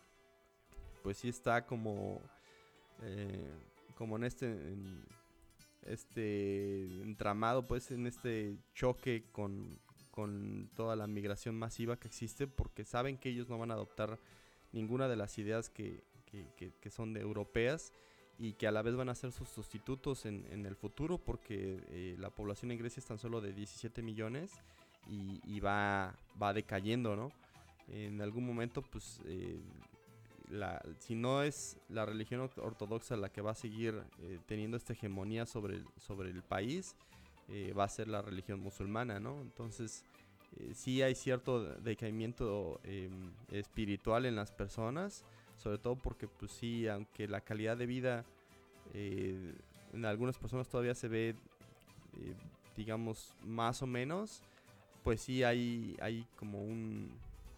Em, una depresión, yo creo, nacional a partir de la, de la crisis, ¿no? Una, falta de, creencia en, las propuestas y en los modelos de, de Europa. Y no sé si se acuerda del, del ministro de Economía que, que estuvo en, en, la crisis de Grecia hace como cuatro años, que se llama Yanis Varoufakis o algo así se llama el... Así es, sí. El, el economista que, que, pues decía, bueno, pues es que o condónenos la deuda o hagan algo porque pues Grecia está... no tiene ni para dónde. o sea, si acaso los, los trenes pues están bien, pues porque dicen que los construyó Alemania pero de ahí en fuera los edificios pues, sí están, hay muchísimos edificios abandonados, hay muchísimas zonas, se ve que no, no han barrido, no han recogido la basura durante meses y hay un caos total, pues, o sea, ahí sí está tal cual, igual que en México, peor todavía. ¿Te sentiste pues, como en Iztapalapa? Sí, no, es que en Iztapalapa está así, pues, porque pues, uno cruza la calle como sea y donde sea y ya nadie se fija. En Europa tienen estos botones que uno presiona para esperar el, cambio de semáforo o para pedir que el semáforo se, se cambie. Y en, en, Alemania, pues la mayoría de las personas lo usan. Aquí hay algunos que se cruzan la calle, pero la mayoría esperan a que, a que cambie de color. Pero en Grecia, o sea, es como si no hubiera semáforos. O sea, si uno se cruza porque pues ya, y les, les da gorro. Y los que conducen están todavía peor todavía. Y la mayoría de la gente pues sí tienen coches viejos. Yo casi no vi ni un solo coche nuevo. Y sucios. Entonces sí es un desmadre por, por, la ciudad por completo. Incluso el graffiti, que es lo que más me sorprendió. Que el graffiti en México pues está como en ciertas zonas, en ciertas calles. O, o está, está como muy poquito. Pues hay poquito graffiti pintado en, en los edificios. No demasiado pero en Grecia está en estaba en todos lados. O sea, lo único que faltaba que, que tuviera graffiti eran las, eh, las ruinas arqueológicas, porque incluso en los alrededores de las ruinas arqueológicas, que zonas son zonas turísticas, están llenas de, eh, de, grafitis, ¿no? graffiti. sí, y da a uno pensar que está abandonado. Dice, bueno, pues es que aquí los griegos están comiendo del turismo y ciertas islas que, que son muy populares en, en Grecia están abiertas todo el año, pero hay otras eh, islas que solamente la gente los llega a visitar cuando son temporadas de, altas, pues de vacaciones y cuando no hay, simplemente no hay barcos porque ya nadie va. Entonces eh, las islas tienen este, este idea de, turismo eh, temporal, ¿no? Que, que solamente les llega el dinero por ciertas ocasiones y después se tienen que migrar o tienen que cerrar o dedicarse a otra cosa, pues. Y, sí, o sea, sí veo que Grecia no tiene mucho para dónde, para dónde hacerse más que, más que recuperar sus culturas antiguas, que es donde yo vi como que la mayor fuerza, pues, porque sí hay eh, muchísimas tiendas eh, de souvenirs que eh, rescatan la filosofía y tienen em, citas de Platón y citas de Aristóteles y citas de sus filósofos y esculturas, esculturas de los espartanos, esculturas de los atenienses, espadas. De los 300. Del, sí, o sea, las, las playeras de 300 pues, están por todos lados. Y incluso yo me compré un llavero y le dije, oiga, ¿cuánto cuesta este llavero griego? Dice, ah, no, no, no es griego, dice, es espartano. Dice, si quieres un ateniense, dice, es este. Y sí, el casco de los atenienses es, es distinto, ¿no? El, el de los espartanos es más como muy cano, ¿no? Así es. Eh. Entonces, eh, haciendo la diferencia. No, no, dice, si quieres, nosotros lo vendemos porque la gente lo compra. Dice, pero aquí no es Esparta, ¿eh? Aquí es Atenas. Eh, sí, ya sé. ¿Y dónde está Leónidas, carajo? Sí, no, Leónidas está por todos lados. Tiene unas esculturas grandotototas de Leónidas así, con su pose de guerrero y, el, con el escudo. O sea, lo que sí son souvenirs en ese aspecto, sí hay para tirar para arriba en Grecia. Pero sí, incluso le tomé foto a un vagabundo que estaba en, una zona turística y que estaba al lado de un perro. Dije, ah, este cuate se parece al Diógenes. la grandeza de los griegos, totalmente decadente. Sí, sí, pues, eso sí, la palabra decadencia queda muy bien en Atenas, porque sí, se nota tal cual.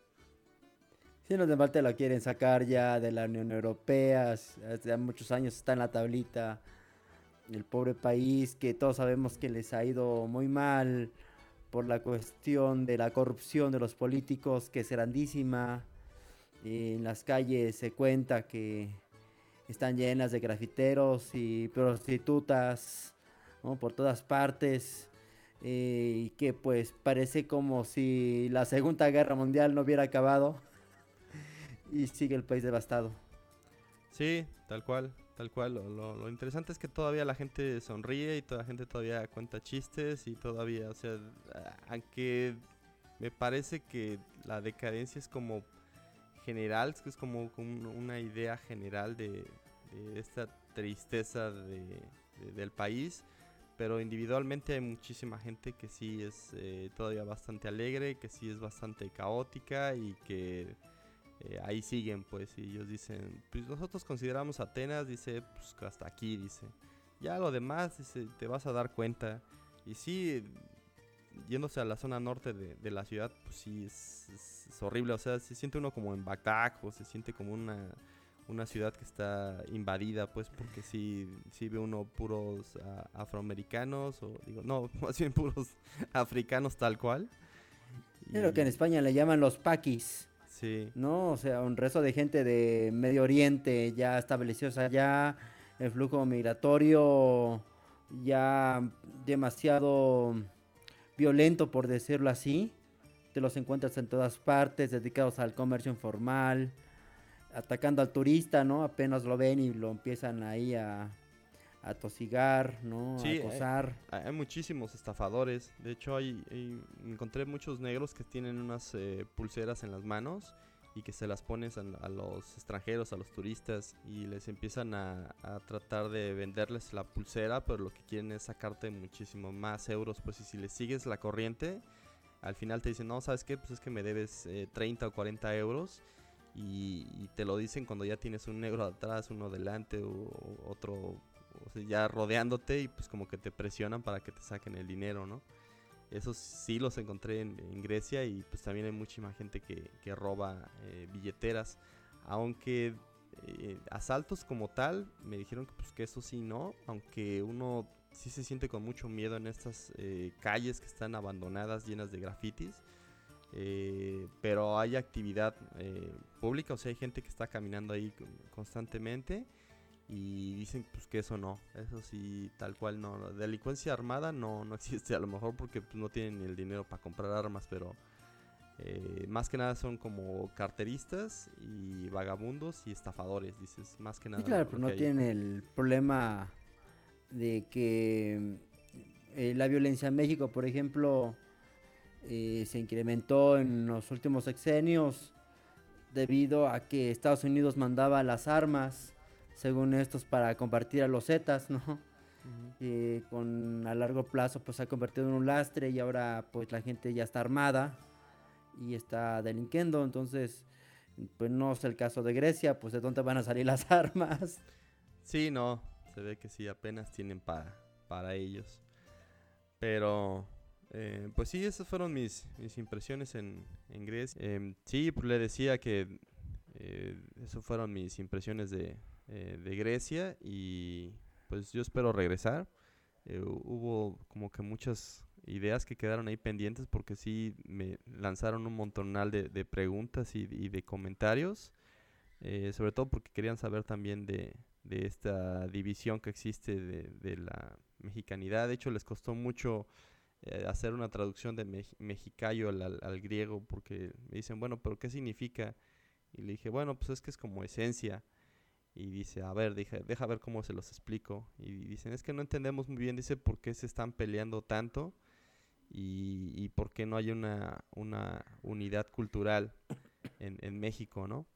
Eh, ya luego les hablé un poco acerca de los problemas actuales, incluso les llegué a mencionar lo de los zapatistas porque pues sí fueron como muy populares en Europa y, los problemas que han tenido los que son los, los indígenas de, de ahora, ¿no? Eh, les llegué a comentar en qué terminó el, el asunto en, en, Chiapas desde el 94 y ciertos casos de, de éxito como fue Cherán, ¿no? Que, que hace poco sí ha, ha, recuperado gran parte de su organización política antigua y que han tenido un éxito, ¿no? Porque sí han mantenido estos grupos eh, delictivos eh, eh, fuera de su, de, su región, ¿no?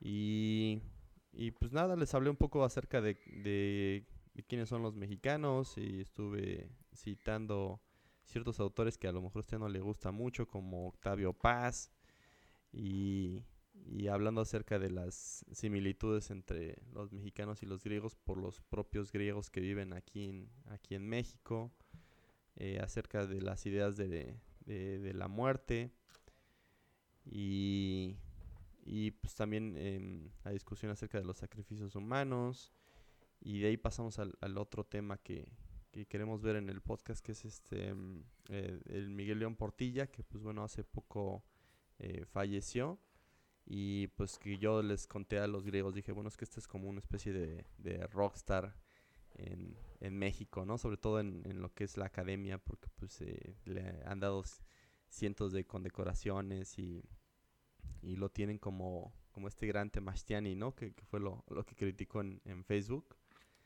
Y, y, y, yo les dije, bueno, pues es que también se puede ver como un infiltrado porque gran parte de sus, de sus ideas y de su educación fue hecha por, por eh, fundadores eh, cristianos, ¿no? Incluso este Miguel Ángel Garibay es el, el maestro, ¿no? De, Ángel María, Ángel María. Ángel, María. Ángel María Garibay es el, el maestro de este eh, León Portilla. Y, y, pues incluso también les, les mencioné a, Arturo Mesa, ¿no? Como otro de los, de los pensadores de la mexicanidad y, cuáles son las diferencias que tienen entre, entre ellos. Y pues sí, la verdad es que estaban eh, muy interesados, incluso me llegaron a, a, sacar sus teorías conspiranoicas que me dicen, oye, ¿qué, qué nos cuentas de Quetzalcoatl? Y les dije, no, bueno, pues Quetzalcoatl eh, se, se, refieren al, al, gobernante este eh, tolteca, pues eh, ellos dicen, es que nosotros hemos escuchado, dice que, que, que, el, que tenía estos rasgos eh, blancos, ¿no? De, de hombre blanco, barbudo, europeo y, y, que hemos llegado a escuchar que, que, incluso puede haber sido algún griego que, haya estado en, en, en, en América, ¿no? Y, y, que después se fue y dije, no, la verdad es que no tengo idea y pues yo creo que es más bien como una especie de, de, de, mito que, que, se ha de haber soltado porque pues Cortés lo, lo usó con eh, eh, para su, su conveniencia y, y y otros pueblos pues, han de pensado que, que, a lo mejor es un europeo culto que les vino a enseñar cultura aquí y que después se tuvo que ir, ¿no? Pero pues ellos me, me, llamaron, me llamó mucho la atención que, que comentaran que, que, posiblemente haya sido algún griego. Dije, ok. Sí, o probablemente una persona albina. Albina. ¿No? Sí, que sí. pues se dan todas partes del mundo. En fin, falta imaginación. Sí, Sí, pero bueno. O mejor dicho, sobra. son esas ideas que, que, ya me comentaron al final y que les dije, no sé, digo, no, no tengo idea. Y, le dije, no creo. la verdad es que no creo, ¿no? Y pues nada, ya después les platiqué acerca del el trabajo que hemos estado haciendo aquí con esta idea de la filosofía del perdedor y de Diógenes y de solo el griego como, como inspiración.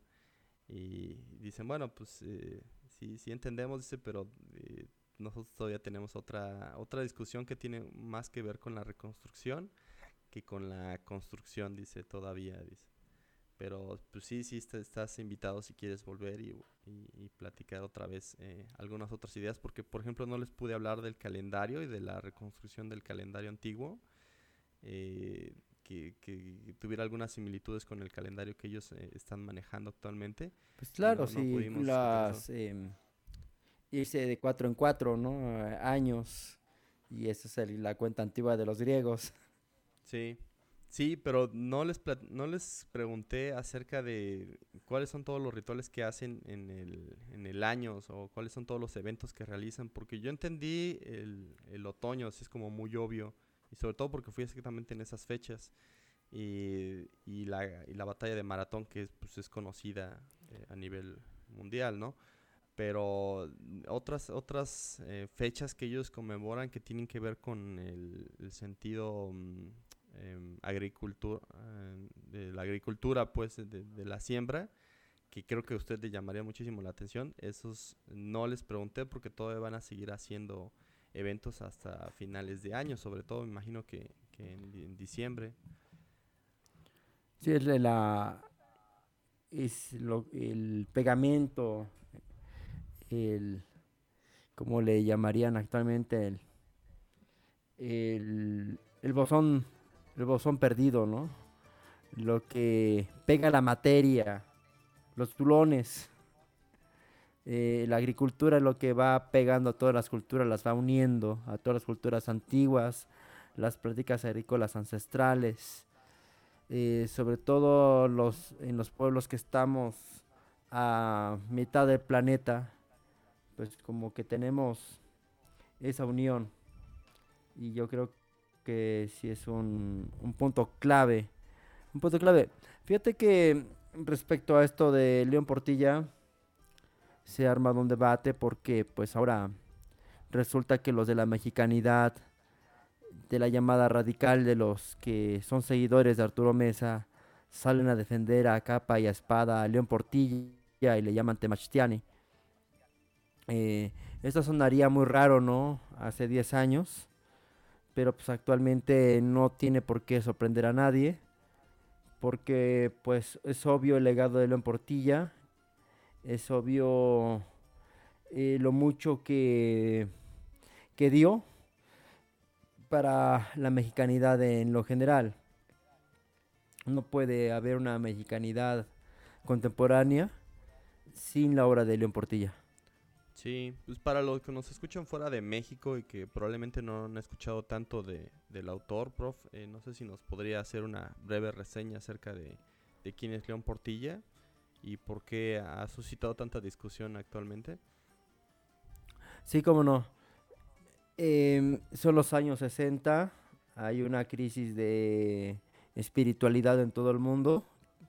Em, en Grecia pues ya estamos escuchando cuál fue la respuesta en México pues se dio también esa crisis y entonces hubo que una primera variante que fue la variante hipiteca que iba eh, fue un movimiento que buscó mucho la cuestión de las llamadas plantas de poder o plantas sagradas eh, en esencia alucinógenos hongos alucinógenos eh, y cactáceas alucinógenas como el peyote y mucha gente propia de México y mucha gente del extranjero venían a México en búsqueda de la visión.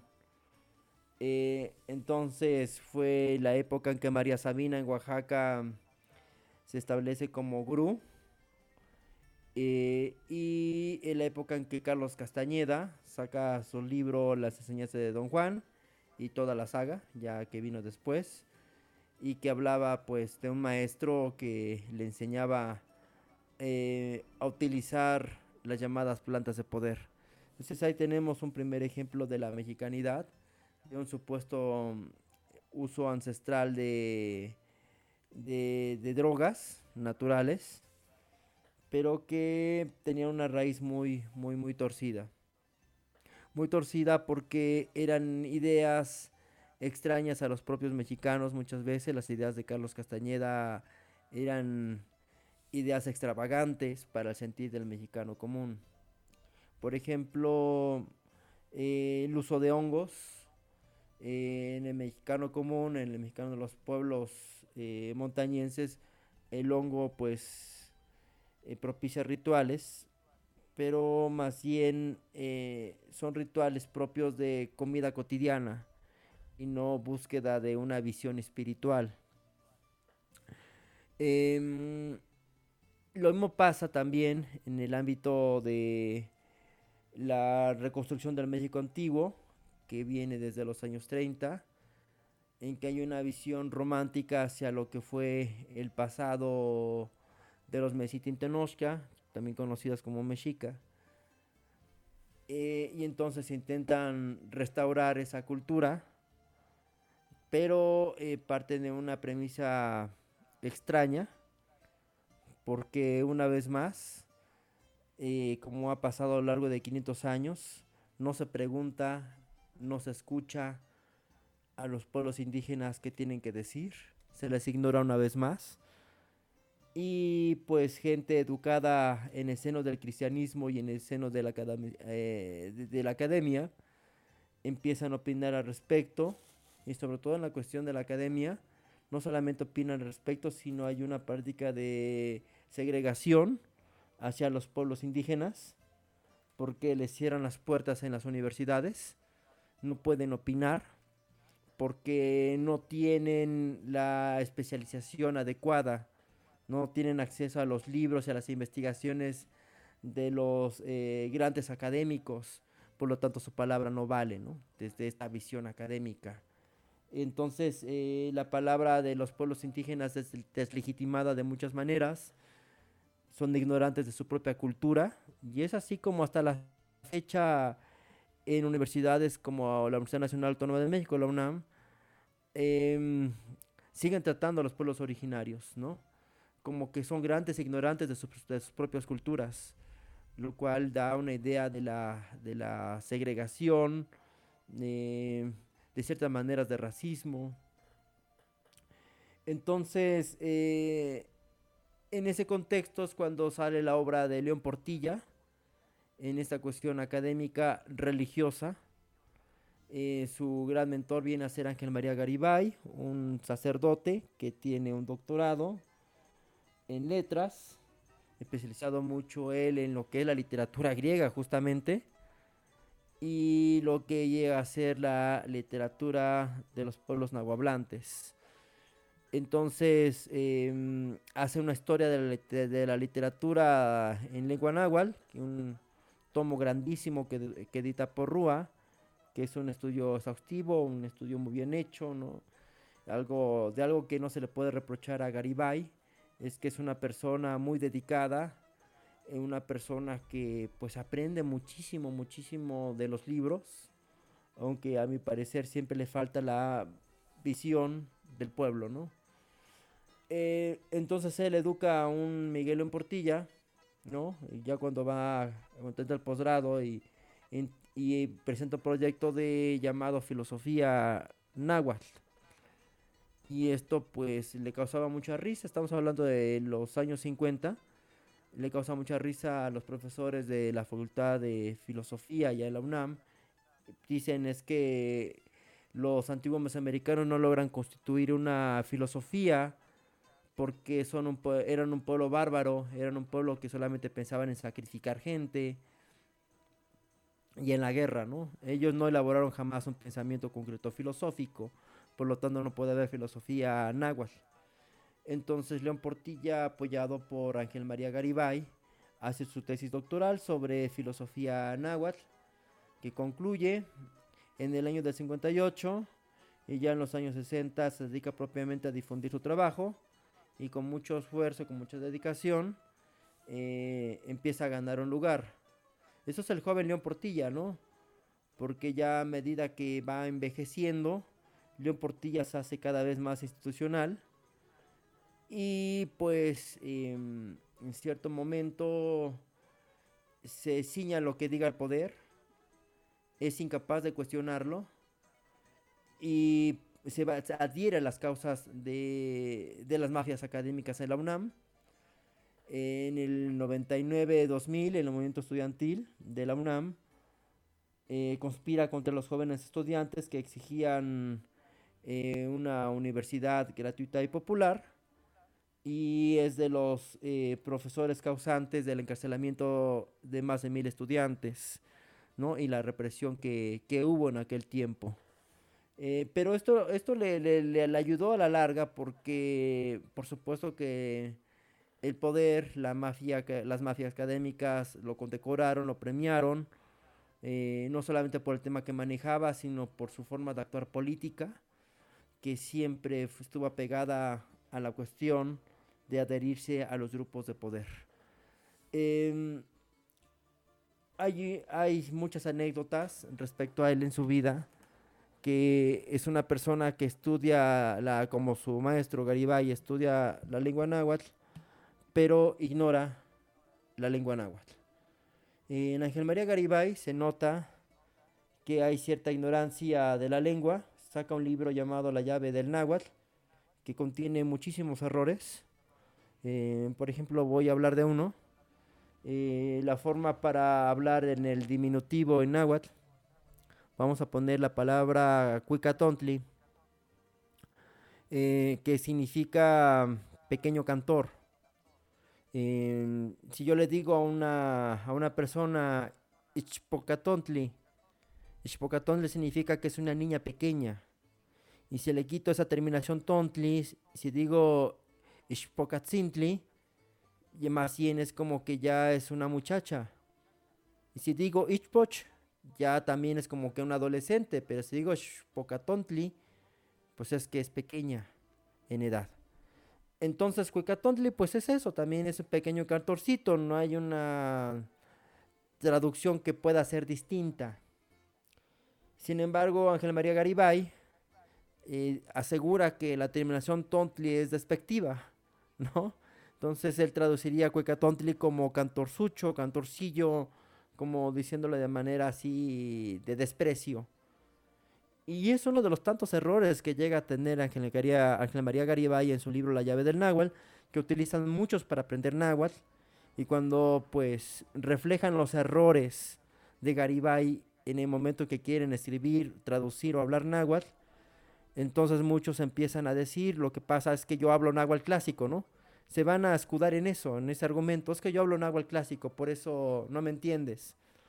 Pero no se trata de que si abres náhuatl clásico, no. Se trata que la fuente que tú has consultado no es del todo correcta. Entonces eso fue Ángel María Garibay, pero su discípulo León Portilla de plano no conoce la lengua náhuatl. Se habla de algunos intentos de aprender en diferentes comunidades, una de ellas en Texcoco, en la que iba con una familia a tomar clases con sus hijos pero pues se cuenta que los niños no dejaban a León Portilla tomar clases en paz y que se desesperaba mucho y que pues las clases no eran del todo exitosas, ¿no? Eh, también se cuenta de una vez que fue a Milpalta, a un evento, y entonces le empiezan a hablar en náhuatl, eh, la gente de Santana Clacotenco, y entonces le dicen eh, Shoma Panolcino, eh, eh, Tlentechmaca, eh, Sekin eh, Tlastolme. O quiere decir, pasa usted maestro, queremos que nos dé algunas palabras. Y entonces León Portilla pues nada más se queda viendo con la otra gente, pone como que su cara de doctor y no pasa, ¿no? porque tal vez ni siquiera entiende lo que le están diciendo, no, entiende la invitación. Y la gente que lo rodeaba, pues también era más o menos igual.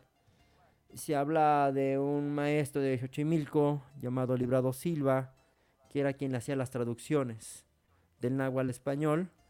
Y ya con esos textos él empezaba a trabajar y a hacer sus reflexiones filosóficas. Eh, León Portilla a su vez también va heredando eh, visiones cristianas de Somazo Ángel María Garibay, del antiguo, y hay una preocupación por conciliar la religión antigua, mesoamericana, con la religión cristiana. Eh, Ángel María Garibay tenía como que una crítica muy profunda al cristianismo, porque no hay una diosa madre. Entonces eso pues obviamente no lo podía hacer de frente y agarró la religión mesoamericana para hablar de una dualidad de un tal Omotecukli Omesigual, hombre y mujer, dos hombre, dos mujer, literalmente Ometecukli Omesigual, y los casó y los unió y los fundió y creó un concepto llamado Ometeol, que no aparece en las fuentes clásicas, no aparece en el siglo XVI en ningún libro, no aparece en los códices, pero que sí aparece ya en la literatura de León Portilla. Y bueno, entonces esto fue como que mm, el intentar arreglar errores del cristianismo, pero curiosamente su propuesta del Ometeol se vuelve popular en todas partes. Eh, la mexicanidad lo retoma, porque la mexicanidad es un movimiento urbano, alejado de las costumbres, de los usos eh, indígenas mexicanos. Em, es un movimiento, pues, como que letrado, que no pregunta, ¿no? Que no va a las fuentes indígenas a decir, oye, ¿qué es esto? Comete el error de muchos. Y entonces interpreta las culturas antiguas desde su visión. Y claro, ¿cuál es su visión? Sin una visión cristiana. Entonces le duelen los sacrificios humanos, por supuesto que les van a doler, porque dentro del cristianismo actual les duelen los sacrificios humanos, aunque los cristianos primitivos también hicieran sacrificios humanos, ¿no? Eso de la sangre de Cristo y, beber y comer, em, el acto de la Eucaristía, no, antiguamente no era algo metafórico, sino era algo literal, ¿no? Pero el cristiano actual todo eso lo ve como que aberrante. Entonces, eh, para el cristianismo actual, eh, urbano, en México, pues esto de que hubiese un dios hombre y una dios mujer que crean todo lo existente, a muchos les gusta, ¿no? Porque como que soluciona el viejo problema de que el hombre o una fuerza masculina no puede ser creadora, ¿no? Si es que no tiene a su contraparte femenina. Y entonces, pues, le adoptan las ideas de León, de Portilla, mejor dicho, de Ángel María Garibay, y se vuelve muy popular. Después va sacando otra versión de que había 13 cielos y nueve caminos hacia el infierno, al inframundo. Así con esas palabras lo decía.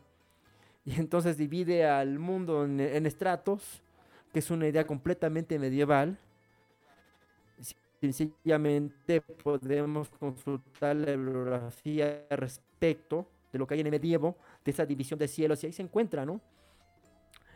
Entonces, eh, León Portilla incorpora mucho del europeo en la visión mesoamericana. El problema es que cuando uno va de cultura indígena a cultura indígena en los pueblos preguntando, sobre estas afirmaciones temerarias de León Portilla, uno no las encuentra porque no existen en el corazón de ningún pueblo, ¿no? No existen más que la mente de León Portilla y sus seguidores. Curiosamente, esta visión urbana cristiana, eh, académica, es la que tiene mucho impacto y arraigo en el centro del país llamado México, y entonces personas como Arturo Mesa, Arturo Mesa es una persona que nace en el estado de Tlaxcala, pero que se va a México a vivir. Y cuando, como Benito Juárez, ¿no? O sea, Benito Juárez es un zapoteca que cuando se pone el crack y el frac, perdón, y el sombrero, se olvida que es zapoteca. Y luego pasa que León Portilla, León Portilla de repente se va a la ciudad Luego se va a vivir a Malinalco y se olvida que es Tlaxcalteca. y de eh, repente empieza a decir cosas que no, son propias de la cultura tlaxcalteca. Prof. sí. Eh, ahorita mencionó a, Tlaxcala y Malinalco, pero se está refiriendo a Arturo Mesa, ¿no? Sí, así es. Eh, Portilla. Es que dijo León Portilla. Ah, perdón, no, sí, Arturo Mesa. Sí, bueno, entonces lo que pasa ahí es que em, creo que tanto Arturo Mesa como León Portilla llegan a compartir habla de clases. Comparten ideas, intercambian ideas, aunque en cierto momento eh, ya no hay acuerdos. León Portilla se lo hace saber a Arturo Mesa y hay como una ruptura. Pero Arturo Mesa se encuentra muy influido por las ideas de León Portilla y las difunde, ¿no?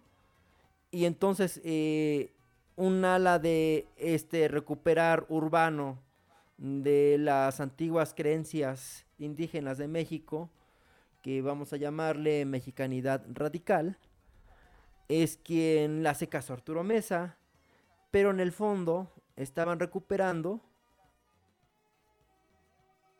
las ideas de León Portilla, que van a constituir el núcleo de una mexicanidad suave, una mexicanidad blanda y una mexicanidad académica. Pero lo que va a caracterizar, caracterizar estos grupos de la mexicanidad es, uno, su estrato urbano, dos, eh, que parten de bases muy ligadas a la New Age o muy ligadas a lo académico y que se encuentran algo alejadas de los pueblos indígenas. Y tres, tratan de restaurar y e inician nuevas prácticas culturales, ¿sí? Porque eso es, nuevas prácticas culturales a partir de lo que van imaginando como lo indígena. Entonces inauguran nuevas tradiciones que no corresponden a las tradiciones que apelan ancestrales indígenas. Un gran ejemplo de ello es la práctica de el baño del temazcal, que es muy popular en todo el mundo, un baño donde uno va a sudar y se va a bañar. Y entonces lo instauran como una eh, un lugar donde se va a, rezar y a cantar, ¿no? Y se va a hacer espiritual. Pero esa práctica es realmente contemporánea, ¿no? Inspirada en los inipis que hacen en el norte de Estados Unidos. No es una práctica propiamente de México. Y como esas hay muchísimas otras prácticas en donde mm, van a van a intentar o dicen que retoman lo antiguo, pero en realidad son como que inventos eh, en la vida contemporánea de lo antiguo. Sí, un poco para retomar nuevamente estos dos autores, eh, León Portilla, pues sí es el rockstar de, de lo que es la, la academia y la, la, cultura antigua desde los años 50. Eh, sus textos se han, se han traducido al francés, al ruso, al inglés, al checo, al alemán. Y pues fue como de los primeros que, que empezaron a, a, generar notoriedad. No sé usted qué opine acerca de su principal texto, La visión de los vencidos, que pues en, términos modernos sería como un clickbait, bait, ¿no? De que es un, título de un libro que sí atrae a cualquiera y que, y que quiere abrir y que dice a ver qué, qué, decían los, los aztecas, ¿no? Eh, ¿Qué piensa acerca del, trabajo que hizo eh, León Portilla en este texto? Esta recopilación, ¿qué tanto hay de, de cierto? ¿Qué tanto hay de, de verdad? ¿Qué, qué, ideas ya eh, quedaron en el pasado o que ya eh, se sobrepasaron en, la modernidad? Porque pues ya es un texto bastante viejo. Eh, ¿Qué cosas eh, se pueden recuperar y, cuál es ese valor positivo que, que podría haber dejado León Portilla a, a la cultura antigua? Mira, entre la visión de los vencidos, pues qué te puedo decir. Es como si dijéramos que cuál es el valor de un fotocopiador, ¿no? Cuando está fotocopiando libro. Entonces, León Portilla no hace gran cosa en la visión de los vencidos, un trabajo monográfico derivado de su tesis doctoral, eh, que fue el único que hizo en toda su vida, sinceramente, como investigador. Eh, filosofía náhuatl, y no hizo más todo lo demás derivado de esa investigación, ¿no? Son documentos que consultó o documentos con los que fue enriqueciendo esa investigación. Eh, la visión de los vencidos es una recopilación de viejos textos, eh, sobre todo de los llamados informantes de Sagún, muchos de ellos educados en el colegio de Tlaltelolco, por el mismísimo Fray Bernardino Sagún. Eh, entonces, pues no podemos darle mucho mérito a León Portilla por ese libro porque pues tampoco lo traduce. Entonces, como que como que es como que inflarlo más, ¿no? No tiene gran mérito en Visión de los Vencidos León Portilla, aunque los textos que están contenidos en la Visión de los Vencidos son muy hermosos y de importancia histórica de primer orden. Por ejemplo, gracias a ese texto, podemos saber que el antiguo habitante en Tenochtitlan eh, no necesariamente era moreno, había gente de color claro, ¿no? con la piel clara, y aparece citado esto como dos o tres veces en la visión de los vencidos, de las mujeres que van cubriendo su cara con lodo para que no se le llevaran los, los de Castilla y Aragón, ¿no? porque ellos preferían sobre todo a mujeres de, de, piel de color claro y son las primeras que violaban. Entonces las chicas pues se llenaban su, su cara de lodo. Entonces este hecho aparece en la visión de los vencidos, ¿no? No contado una vez, sino varias veces. Entonces, pues nos damos idea de que tenemos también una idea romántica y racista de lo que es el México antiguo. De los hechos de Cholula, pues también aparecen hechos muy significativos que nos encuentran en otros textos, ¿no? Nos vienen a narrar de cómo fueron los hechos allá en Cholula. Eh, y así, hay, una cantidad de datos increíble, ¿no? Por ejemplo, eh, en la visión de los vencidos es donde aparece que Cortés va a idear en la matanza de Cholula, que ya se cumplen 500 años, este 28 de octubre. La fecha canónica es 18 de octubre, pero el calendario juliano, o sea, por lo tanto es el 28 de octubre en el calendario gregoriano. Em, fíjate, ahí aparece que Cortés se da cuenta que cholultecas y tlaxcaltecas se parecen mucho esto es fácilmente explicable porque los tlaxcaltecas que se van a aliar a Cortés y lo presionan para ir a Cholula son aquellos que vienen de Cholula, ¿no? Son cholultecas que van a vivir después a Tlaxcala y dan un golpe de estado allá en Tlaxcala. Pues obviamente pues son los mismos, ¿no? Entonces cholultecas contra cholultecas, odiándose, ¿no? Bueno, unos más odiando que los otros. Eh, por supuesto que estos cholultecas cuentan en la opción de los vencidos que mandan a un emisario de para que les diga vamos a ir a Cholula. Y los cholutecas reciben al, al enviado y dicen, ah, pues mira, nada más, ¿no? Sucede que los expulsamos hace unos lustros y ahora vienen a visitarnos con estos extranjeros, con estos extraños. Ustedes no vienen en buena voluntad. Pues, ¿qué hacen? Pues entonces, pues lo matan, ¿no? y entonces ya reciben los restos de, de este muchacho y entonces Cortés le dice a los cholultecas tlaxcaltecas, juro que los voy a vengar. Eso aparece en la visión de los vencidos. Y entonces les ordena que, puesto que pues son el mismo linaje, esto, este tipo de tlaxcaltecas, con los cholultecas les ordena que porten una la, en la cabeza, un enredo rojo y blanco, que va a aparecer después en el lienzo de Tlaxcala. ¿No? Y así van a aparecer todos los dignatarios de Tlaxcala. Este enredo se llama propiamente Malintzin. Entonces, bueno, ya nos explicamos por qué le empiezan a llamar a Cortés y a la Marina Malintzin. Y por qué a la montaña sagrada Tlaxcalteca le ponen también Malintzin. Entonces, esa serie de datos importantes no aparecen en otras fuentes, aparecen en esta visión de los vencidos. Entonces, la obra es eh, es muy importante, ¿no? Quizá el mérito de León Portilla sea rescatar estos textos de estos informantes de Sagún, aunque él no escribe ahí, afortunadamente, pero es una obra de primer orden.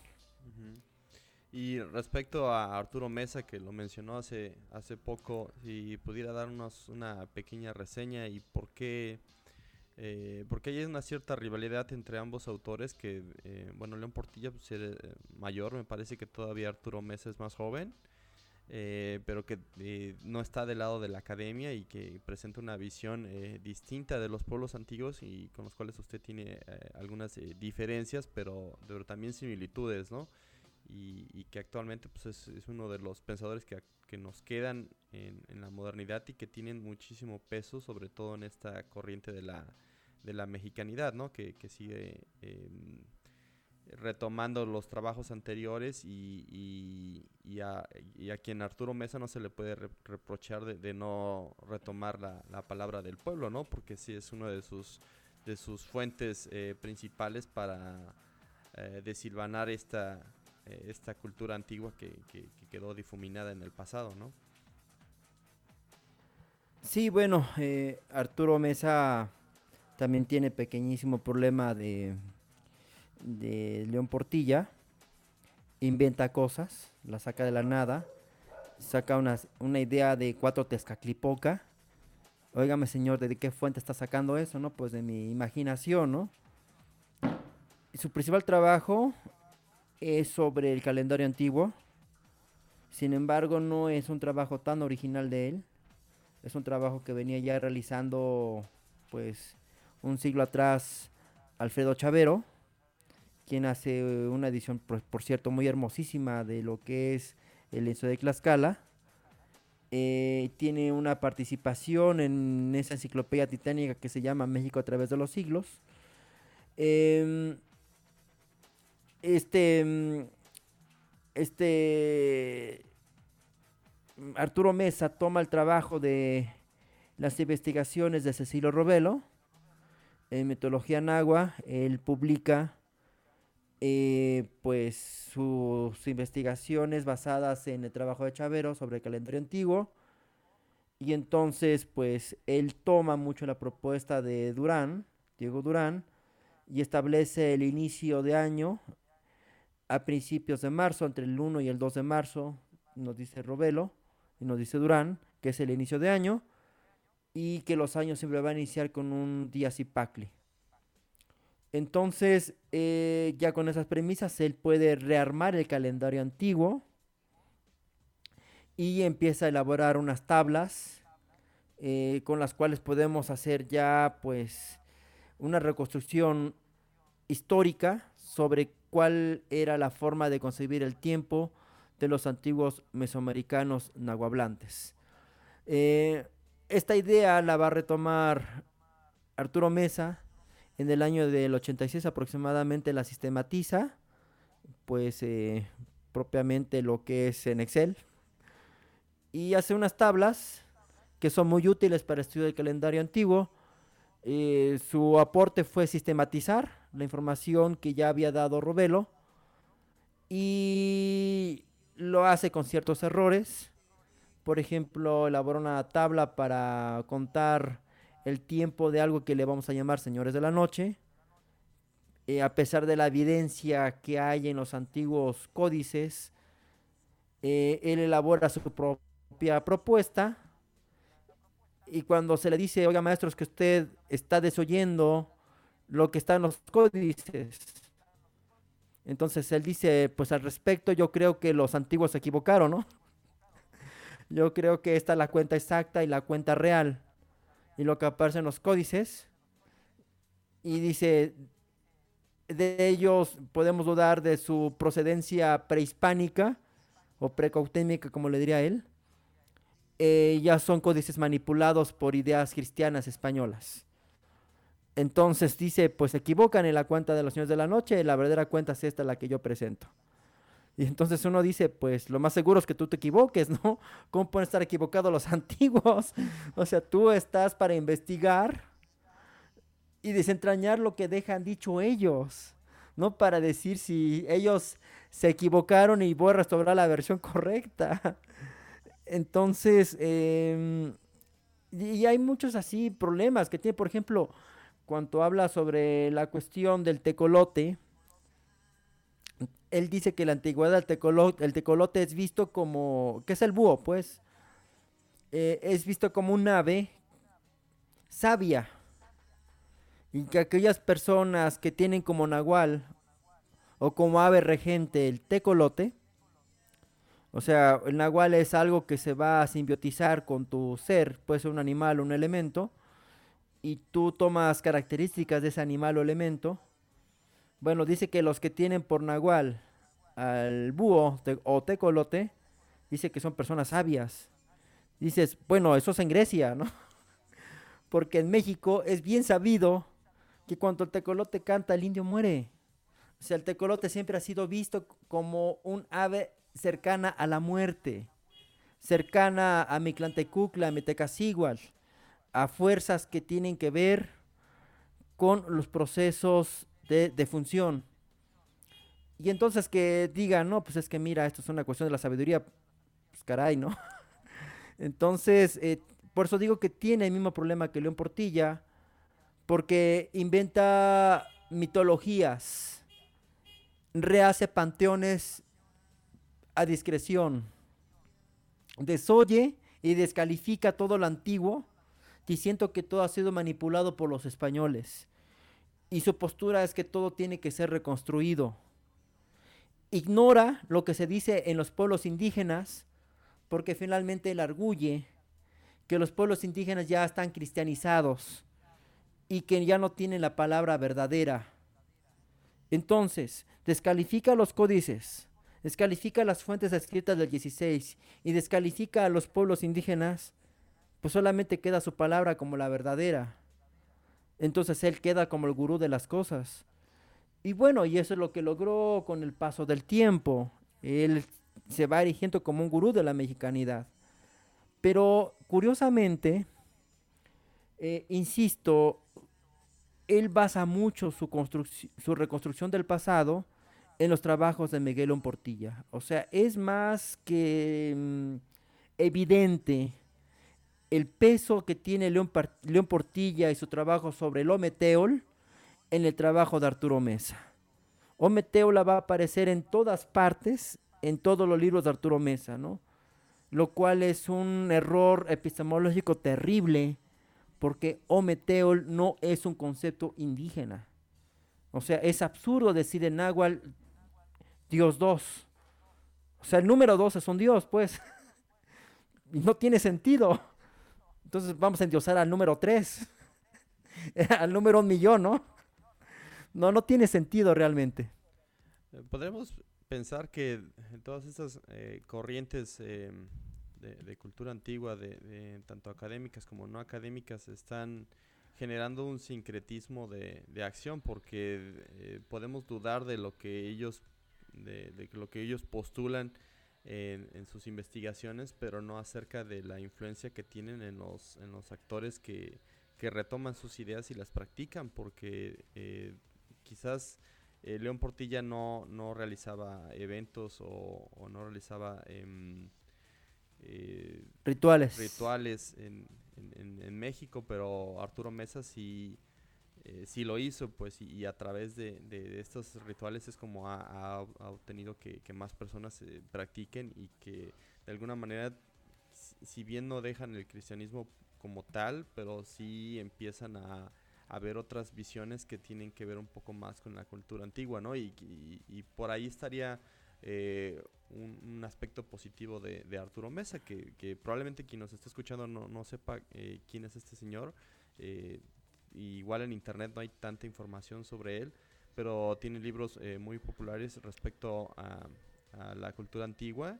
Eh, hay algunos eh, que son muy conocidos como es Mosaico de Turquesas y el, el Caupo Wally, ¿no? En donde reconstruye el calendario antiguo, que a mí me parece un trabajo que pues sí es... Em, tiene su mérito, ¿no? En, donde solamente una sola fecha, que es la caída de, de la México Tenochtitlan, la que tiene y, en paralelismo entre varias fuentes y a través de las cuales se puede reconstruir el, calendario antiguo, ¿no? Aunque eh, quizás tenga errores en otros aspectos, ¿no? Así es, no, pero eso también es de Robelo, ¿eh? pero en ese sentido también hay Cualquier cosa que me digas del Capogual y de Mesa viene de Robelo. pero en ese sentido ahí hay una, compila una compilación, ¿no? De, que ambos autores también, eh, si bien León Portilla, pues sí, fotocopió muchas cosas de, de sus fuentes, pero eh, el, libro como tal es, es una fuente obligada cuando se buscan eh, aspectos, sobre todo para recrear imágenes, para generar más cultura, ¿no? Yo tengo un amigo que está haciendo un videojuego eh, en, esa época, en la época de la conquista, y, le está dando un sentido tipo Lovecraftiano, que es medio oscuro la, la, novela de intrigas, ¿no?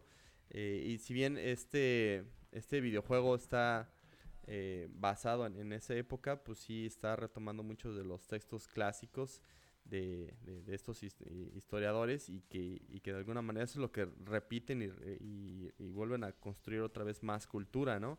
Basado sobre una mentira, ¿no? Por ejemplo, la idea esta de los gladiadores, eh, de la cual se sabe pues que no eran tan violentos como se pensaban y que no, no se mataban cada vez que salían al, a, la arena, ¿no? Sino que eh, eran, eran fuentes de, de, dinero de, estos eh, entrenadores, pues que sí, eh, sí se preocupaban porque no, no, fueran a morir inmediatamente, ¿no? Porque habían invertido en su, en su formación eh, corporal, ¿no? Guerrera. Y, que ahora en, en, la cultura actual pues permea de tal manera que todo el mundo cree eh, que fueron eh, de, alguna de una manera, ¿no? Y para, para los eh, mexicas es lo mismo, ¿no? Y porque la idea esta del sacrificio está ciertamente muy arraigada en la mente de todos, ¿no? Y es una idea que, ha hecho que, no se genere más eh, producciones culturales como se han hecho, por ejemplo, con los romanos o que se han hecho con los vikingos, que, constantemente se, se, vuelven a retomar y a, y a, a veces a corregir ¿no? aspectos de la, la serie esta de vikingos eh, ya no ya no aparecen estos eh, esta civilización ya no aparece con estos cascos de cuernos porque se sabe que fue un error de, del siglo XIX me parece no donde, donde se, se, pintaron con estos cascos que en, la realidad nunca tuvieron no pero que la serie ya actualmente ya los, los, los elimina y que los mexicas tienen este estigma del sacrificio humano que hace que todavía no haya eh, suficiente gente que esté inspirada o que tenga estas fuentes eh, populares para volver a, replantar estas, películas y, quizás por eso no existe una película de la conquista, ¿no? O sea, no es que no existe, existe una mala, ¿no? Es que simplemente no existe ninguna y, las personas que retoman estas ideas pues tienen que utilizar las, las fuentes que, que, que existen y pues si bien si no son expertos en el tema, pues eh, caen en la visión de los vencidos, caen en el libro de Azteca de Gary caen en textos de Garibay, caen en textos de, León Portilla, ¿no? Eh, de Arturo Mesa, si tienen más suerte, ¿no? Indagan más al respecto. Y me parece que en ese sentido sí tiene un cierto valor, ¿no? Porque sí se está eh, divulgando de alguna manera con cierta falsedad, pero, pero sí se está eh, eh, divulgando un poco la cultura y el interés por saber de, ellas, ¿no? Así es, pues lo que está pasando en estos días es que ha habido muchos grupos en Facebook de gente que quiere aprender la lengua y la cultura antigua, la cultura de los pueblos nahuablantes y entonces pues los de la mexicanidad son los primeros en responder, pero poco a poco empiezan a aparecer los, la, la, la, gente de los pueblos que empiezan a desmentir muchas versiones, que empiezan a desmentir ciertas palabras. Por ejemplo, la veintena en la que estamos ahorita en el calendario antiguo es Teocleco, que significa literalmente la llegada de los dioses. Entonces los de la mexicana dicen que no, que es eh, la subida de las energías o principios generadores de energía. Y pues la traducción está mal hecha, ¿no? Más bien es que llegan los antepasados para convivir de los frutos logrados en la cosecha con los suyos. Y es el tiempo entonces de ofrendar. Sí, entonces esto llama la atención porque justamente en el medio contemporáneo se ponen las ofrendas por esos días. Sí, en, en, Grecia me preguntaron respecto al Día de Muertos y, me dijeron, oye, ¿qué tanto, eh, que el Día de Muertos, qué tanto es eh, antiguo? O sea, ¿qué tanto es eh, mexica, mesoamericano o, y qué tanto es católico, ¿no? Y les conté esta idea de que el ritual, bueno, la, la, fecha era anterior al 2 de noviembre, ¿no? Fue empatado con el calendario cristiano de todos los santos pero me parece que eh, una veintena antes en septiembre es, creo que es la llegada del barrimiento de los caminos o algo así, ¿no? No, no, eh, fíjate que mm, mucho tiempo yo manejé esa hipótesis de que mm, la fiesta de los muertos, todos santos, en realidad eran dos meses antiguos, la pequeña fiesta de los muertos y la gran fiesta de los muertos, la Will Tontli y la Huelli Will. Pero pues yo mismo me doy cuenta que ha sido un error de apreciación y que existía una fiesta llamada Teocleco que en la correlación de Robelo va del 20 de octubre hasta aproximadamente el 8 de noviembre. Eh, esta, esta, fiesta significa la llegada de los dioses, los antepasados divinizados como dioses, y que cuando los españoles eh, vienen imponiendo la fiesta de todos santos, la gente de acá no tuvo problema porque las ofrendas ya las ponían. ¿no? De hecho, el aporte de México es el gran sentido colectivo de ofrendar que siempre ha habido en nuestras culturas indígenas. Entonces, Teocleco es propiamente la llegada de los antepasados divinizados. Y pues eh, hemos continuado esa larga tradición desde, tiempo, desde tiempos ancestrales. Em, Entonces, eh, yo creo que mm, seguimos con... Eh, vuelvo, a insistir, por ejemplo, en Grecia, si ellos estiman que viven con el 1% de su cultura antigua, en México tenemos una cuestión completamente distinta. Nosotros seguimos viviendo en nuestras culturas. Eh, esto, vuelve, esto se vuelve muy esperanzador para tiempos futuros porque la misma gente de las comunidades empezamos a corregir a las personas que viven en la mancha urbana sobre su forma de ver lo antiguo y empezamos a decirles cómo son las cosas de los pueblos. Y ha habido gran recepción y en muchos ha habido una gran, un gran interés de, estos, de, de estos cambios, ¿no? De que la gente de las comunidades estemos interesados en dar nuestra palabra eh, uno, de ellos, uno de ellos es, eh, pues ahora sí que la crítica que hay actual al concepto meteol, que durante muchos años, sobre todo los años 90 y la primera década del 2000, se había popularizado y hoy mucha gente dentro de la mexicanidad va dudando de ello. Ya no les parece tan sano decir Ometeol en sus rituales en cualquier parte del mundo donde vayan era o meteo o meteo, pero pues ahora ya como que mucha gente duda. Eh, lo que sí es cierto es lo que señalas de la gran influencia e impacto que han tenido León Portilla y que ha tenido gente como Arturo Mesa en la difusión. Eh, va a costar mucho trabajo limpiar el cochinero de León Portilla, muchísimo trabajo, porque sobre todo en la cuestión académica es donde más lo defienden en el Colegio de México hicieron apenas un coloquio sobre los 500 años de amistad entre España y México. Eh, claro, le llamaron en honor a León Portilla, ¿no? Y pues sí suena muy coherente, ¿no? Sinceramente, como que la oportunidad para mexicano para sentirse español. Entonces, eh, va a costar trabajo, pero poco a poco vamos a limpiar ese cochinero que dejó León Portilla. Digo, va a costar trabajo, pero el que ya no esté entre nosotros, va a ayudar mucho porque ya no vamos a tener mucho ese peso académico que él tenía para poder em, resarcir el daño que conceptos como Ometeol hicieron en, la, en el estudio del, México antiguo. Sí, sí, eh, además de visitar Grecia, también tuve la, eh, la oportunidad de ir a, España, aunque nada más fui a, Barcelona, pero eh, sí me impresionó em, en la costa de, Barcelona hay un, monumento gigantesco, por no decir monumental, a, Cristóbal Colón y que puede verse desde, desde muy lejos, ¿no? Y, que se nota pues que son legados que quizás hayan dejado más los madrileños, los, los de Castilla, Así porque siento que los españoles eh, que, están orgullosos de la conquista son, son más en, en la zona central de España. Es Madrid. Los, los y Sevilla. Sí, sí, los catalanes como tal, pues se sienten ajenos a ellos y para ellos están en, en otro, en otro problema eh, muy moderno que es la, la, separación, ¿no? Porque si no se consideran españoles como tal, pues, o sea, se consideran más catalanes y se ven orgullosos de, del idioma, ¿no? De la lengua catalana.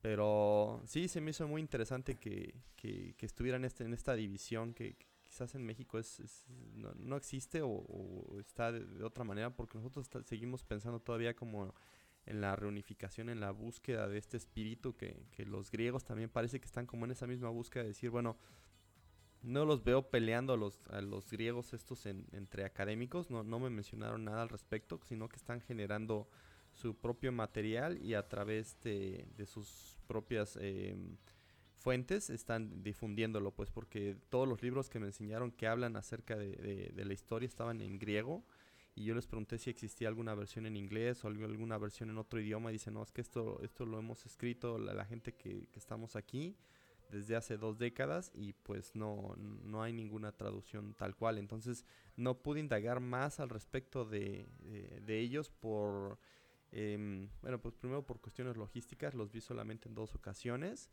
y, y después por, por, el idioma, ¿no? Que, que, muchas de las ideas que están planteadas, pocas están hechas en, en, otro idioma que no sea el, griego y que hay que traducir. Y, pues ahora sí que, hay que trabajar más con, estas personas porque todos tenemos una misma idea y, parece que mm, compartimos también muchas nociones que, quizás por, por, la lejanía no, no, nos damos cuenta, pero, pero ahí está, ¿no? y que ellos también tienen esas dudas y que quieren saber eh, más de México y dicen, bueno, pues, ¿por, qué, ¿por qué esta división? ¿De dónde vienen eh, las, eh, las ideas estas de, del calendario? ¿De, de dónde viene la, la, idea esta del Día de Muertos? me preguntaron sobre Quetzalcoatl, me preguntaron también acerca de, de, la idea de la muerte que no, no entendían muy bien. Em, y al final también hubo algunas preguntas respecto a, las, las, ideas que, que, ellos comparten, ¿no? De los dioses. Es decir, bueno, pues es que nosotros los referenciamos como dioses, pero sabemos que hay muchas personas que, que lo piensan como las energías de la naturaleza, ¿no? Como lo llamaron como naturalismo. Y eh, con base a lo que les conté en las diapositivas sobre eh, las creencias que hay en los pueblos, pues sí, ellos se dieron a, a, a entender, bueno, entendieron más como, como una idea de los dioses, aunque algunos dicen, bueno, es que también vemos que ustedes están como reverenciando más las las energías ¿no? de, la naturaleza al respecto. Como que esa idea entendieron con lo que les, les di en la exposición. Pero pues sí, hay, mucha, mm, mucho resurgimiento, hay muchas eh, dudas. Y digo, León Portilla ya no está y me parece que, que es el momento de hacer Em, una revisión, ¿no? Es eh, como lo más prudente porque eh, si hay mucho, muchísimo alabo, incluso sobre gente que quizás solamente leyó la visión de los vencidos, eh, no entiende todavía la, la fuente de, de, León Portilla y como ha sido tan popular fuera de México, o sea, es un libro que incluso se conoce en Europa porque está traducido a diferentes idiomas, incluso está traducido al braille. Eh, pues sí, es, es, es, un, es un, libro eh, popular, ¿no? Y quizás... Sí, es un libro muy valioso. Sí, y Arturo Mesa, pues no, es, solamente entre los círculos de la mexicanidad y, como que solamente se conoce en México, pero eh, sí tienen... Em, eh, sí tienen muchos em, similitudes pues entre, entre formas de pensar y entre dudas pues como dicen esa búsqueda de, del alma del país, pues de, esa fuente fuente que los que los sostiene, pues porque contra tantas invasiones que sufrió sufrió Grecia, pues se nota a los antiguos griegos, pero si se, si se les ve con mucho mucho detalle porque muchos sí se comportan todavía como cristianos o como musulmanes o como eh, europeos a la fuerza. sí, sí lo noté en, en, muchas eh, personas, pues digamos como que en... Claro, fíjate. Eh, yo, yo entiendo que mm, los griegos no tienen muchas fuentes populares en las cuales cuentan, cuentan o cuentan, mejor dicho, cómo el cristianismo les fue impuesto a sangre y fuego, ¿no? Y con muchas lágrimas de dolor. No, no, yo estoy consciente que ellos no tienen esas fuentes que sean populares. Pero en el caso de México sí. La visión de los vencidos es un texto que nos habla de cómo fue impuesto el cristianismo eh, en nuestro país, a sangre, fuego, matanza, y cómo los españoles iban forzando a los antiguos a creer en su religión. ¿no? Y lo dice una y otra vez, una y otra vez. Yo sí sería partidario de la idea que la visión de los dioses puede ser repartida hasta en las primarias, ¿no? Para que los niños entiendan la historia de, de quiénes somos y por qué somos así, y que esa religión que sus padres veneran con tanto amor, pues en realidad es una religión impuesta que, eh, que es el producto de millones de muertes en México. O sea, mm, vuelvo a repetir, la visión de los dioses no es una obra que yo atacaría, al contrario, es una obra que yo rescataría porque es una obra que dice muchas cosas, muchas verdades, que nos duele, nos duele saber, pero que tal vez sucede que no leemos bien la visión de los vencidos. En la visión de los vencidos vienen tantos datos, tantos datos para aprender de nosotros mismos, tantos datos para tener una visión crítica, demasiado crítica de la iglesia. Entonces, y si no la estamos teniendo, pero presumimos y alabamos a León Portilla, ¿no? y alabamos la visión de los vestidos, significa que no hemos leído bien el libro. Bueno, mejor dicho que ni lo hemos leído. Sí. Sí, pues sí, esperemos que, en un futuro haya más gente buscando y rescatando porque eh, las lenguas también se están perdiendo y es algo que yo les comenté que existen eh, muchísimos mexicanos, eh, me parece que son alrededor de 8 millones ¿no? de, personas en el país que hablan alguna lengua indígena y, y, al no tener este respaldo gubernamental pues sí hay muchos que están desapareciendo o o que las nuevas generaciones pues están dejando de, lado, ¿no? Y aunque en ciertas zonas sí se dan eh, educaciones em, eh, biculturales, pero no, no, no, tienen ese rescate em, del cosmos, ¿no? Este, este cosmogonía em, antigua que, que quizás eh, esté todavía oculta, ¿no? Y que haya que estar deshebrando de, de, lo que el cristianismo dejó, ¿no? Sobre todo en el calendario. Eh, yo llegué a comentarles a los griegos que eh, una de las, eh, de las religiones ahora más benignas en, México con respecto al, a la modernidad es el, catolicismo, porque la gente sigue utilizando los calendarios católicos que, que se fueron empatando con los calendarios antiguos y que actualmente tienen algún sentido, ¿no? Si, si, si algún pueblo en, en, el sur del país eh, eh, tiene una fecha específica para hacer una reverencia a algún santo, puede que esté relacionado con alguna eh, actividad del calendario antiguo, ¿no? Alguna actividad de agricultura, ¿no? Em, y actualmente el cristianismo de los testigos de Jehová o de los evangélicos o de la luz del mundo llegan y barren con todo, ¿no? O sea, ellos dejan que la, no dejan que la gente ya siga celebrando nada, o sea, incluso estas celebraciones populares como Halloween o, Navidad incluso pues están borradas y, se va perdiendo, ¿no? Porque estas generaciones se van entrando todavía en, un cristianismo más ortodoxo que va eh, permeando tanto a la gente que ahí de plano sí se pierde, se pierde la, eh, la información, ¿no? Y en ese sentido los católicos no tienen este, este problema, ¿no? No son tan radicales como, como otras formas de, cristianismo moderno. Así es, sí, es como el cristianismo que se vive, el catolicismo que se vive en el norte de México, que se llega a ser muy fundamentalista, o en el Bajío. Creo que son como que los ortodoxos. Sí, Sí, de alguna manera no, no están eh, tan peleados. Recuerdo que hace unos meses eh, salió una noticia respecto a un, un santuario tomí que fue destruido por eh, testigos de Jehová, me parece, ¿no? Que Así es. Sabían que, hacían ciertos rituales ahí, incluso se los comenté también a los griegos que, que todavía existen estos problemas. llegaron y destruyeron, a, pesar de que las ofrendas que hacían pues no, no, no eran tan... Em, blasfemas como uno podría llegar a pensar, ¿no? Eran flores. No, había cruces, había cruces en ese santuario. Sí, sí, y me imagino que también había flores y fruta y cosas así, o sea, cosas que no, no, no afectarían, ¿no? No figuras de Satán ni nada de eso, pero pues es, tanto, es. tanto su fundamentalismo de, de los testigos de Jehová que pues cualquier cosa que les parezca aberrante, pues incluso llegan a, a esa acción, ¿no? A la destrucción.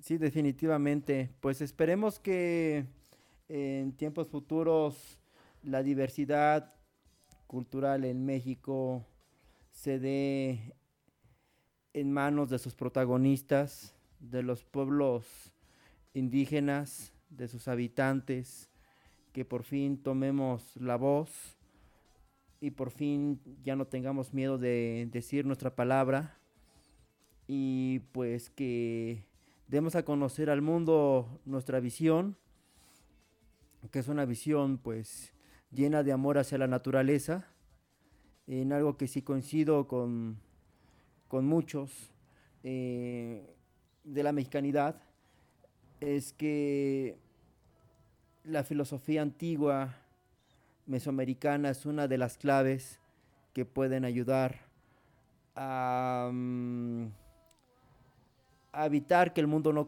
no colapse ¿no? Ese amor a la naturaleza que tenemos, esa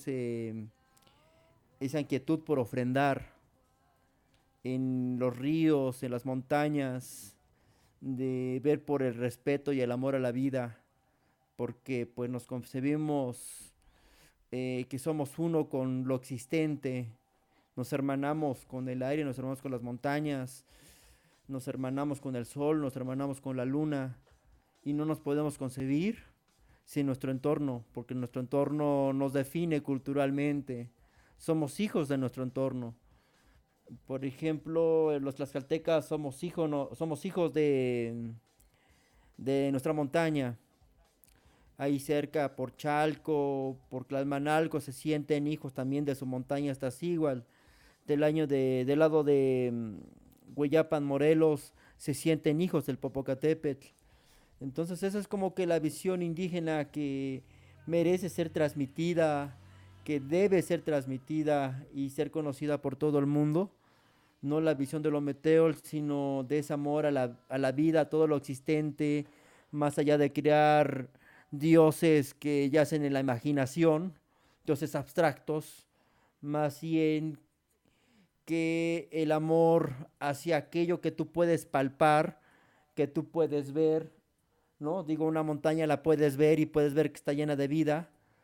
Esa es exactamente lo que mm, la visión que debe permearse todo el mundo para que no destruyamos nuestros entornos y podamos asegurar nuestro futuro. Entonces yo creo que muchos pueblos de México tenemos eh, que dar nuestra voz en estos días difíciles para todos en la cuestión climática. Así es, profe. Y pues, con estos últimos comentarios que hace, pues yo creo que terminamos el podcast. Eh, le agradezco mucho que, haya estado con, nosotros estas dos horas y esperamos sus comentarios. Em, hay, mucho que contar, digo, fue solamente una pequeña aproximación a, este país que, bueno, está tan, tan lejano a nosotros y que me pareció tan interesante de, compartir y de conocer. Eh, a pesar de las barreras culturales y, del idioma, pues bueno, eh, nos pudimos comunicar y, pudimos eh, tener una, interacción muy positiva que, ya hasta estos rumos, bueno, ya se está sabiendo de, lo que quizás en México solamente se existe si, si uno está ahí pendiente de, ello, ¿no? Y pues muchas gracias, Doc. Esperamos en otra ocasión platicar más, otros temas. Y, y pues bueno, eso es todo. Perfecto, muchas gracias Oscar por la invitación. Y pues aquí estamos pendientes por ver qué más cosas surgen de Grecia, qué más puentes se puede entender. Y pues me quedo muy interesado por la cuestión agrícola y sus rituales. Yo coincido con ellos, yo creo que la clave de su cultura antigua está en estas prácticas y están los puentes por los cuales podamos hermanarnos en un futuro. Sí, Sí, esperemos regrese y pues nos puedan contar más acerca de, lo que ellos eh, han rescatado también de su cultura. Y pues gracias y hasta luego. Hasta luego. Gracias por escuchar el podcast de Rebelión Antigua. Para más información visita la página www.rebelionantigua.com y dale like a nuestra fanpage en Facebook. Obtén ideas, links y extras del creador en la cuenta de Twitter arroba. Si quieres ser patrocinador por medio de Patreon, busca los links en la descripción. Si tienes dudas, comentarios o sugerencias para los siguientes capítulos, puedes escribirnos un correo a la dirección rebelionantigua.gmail.com.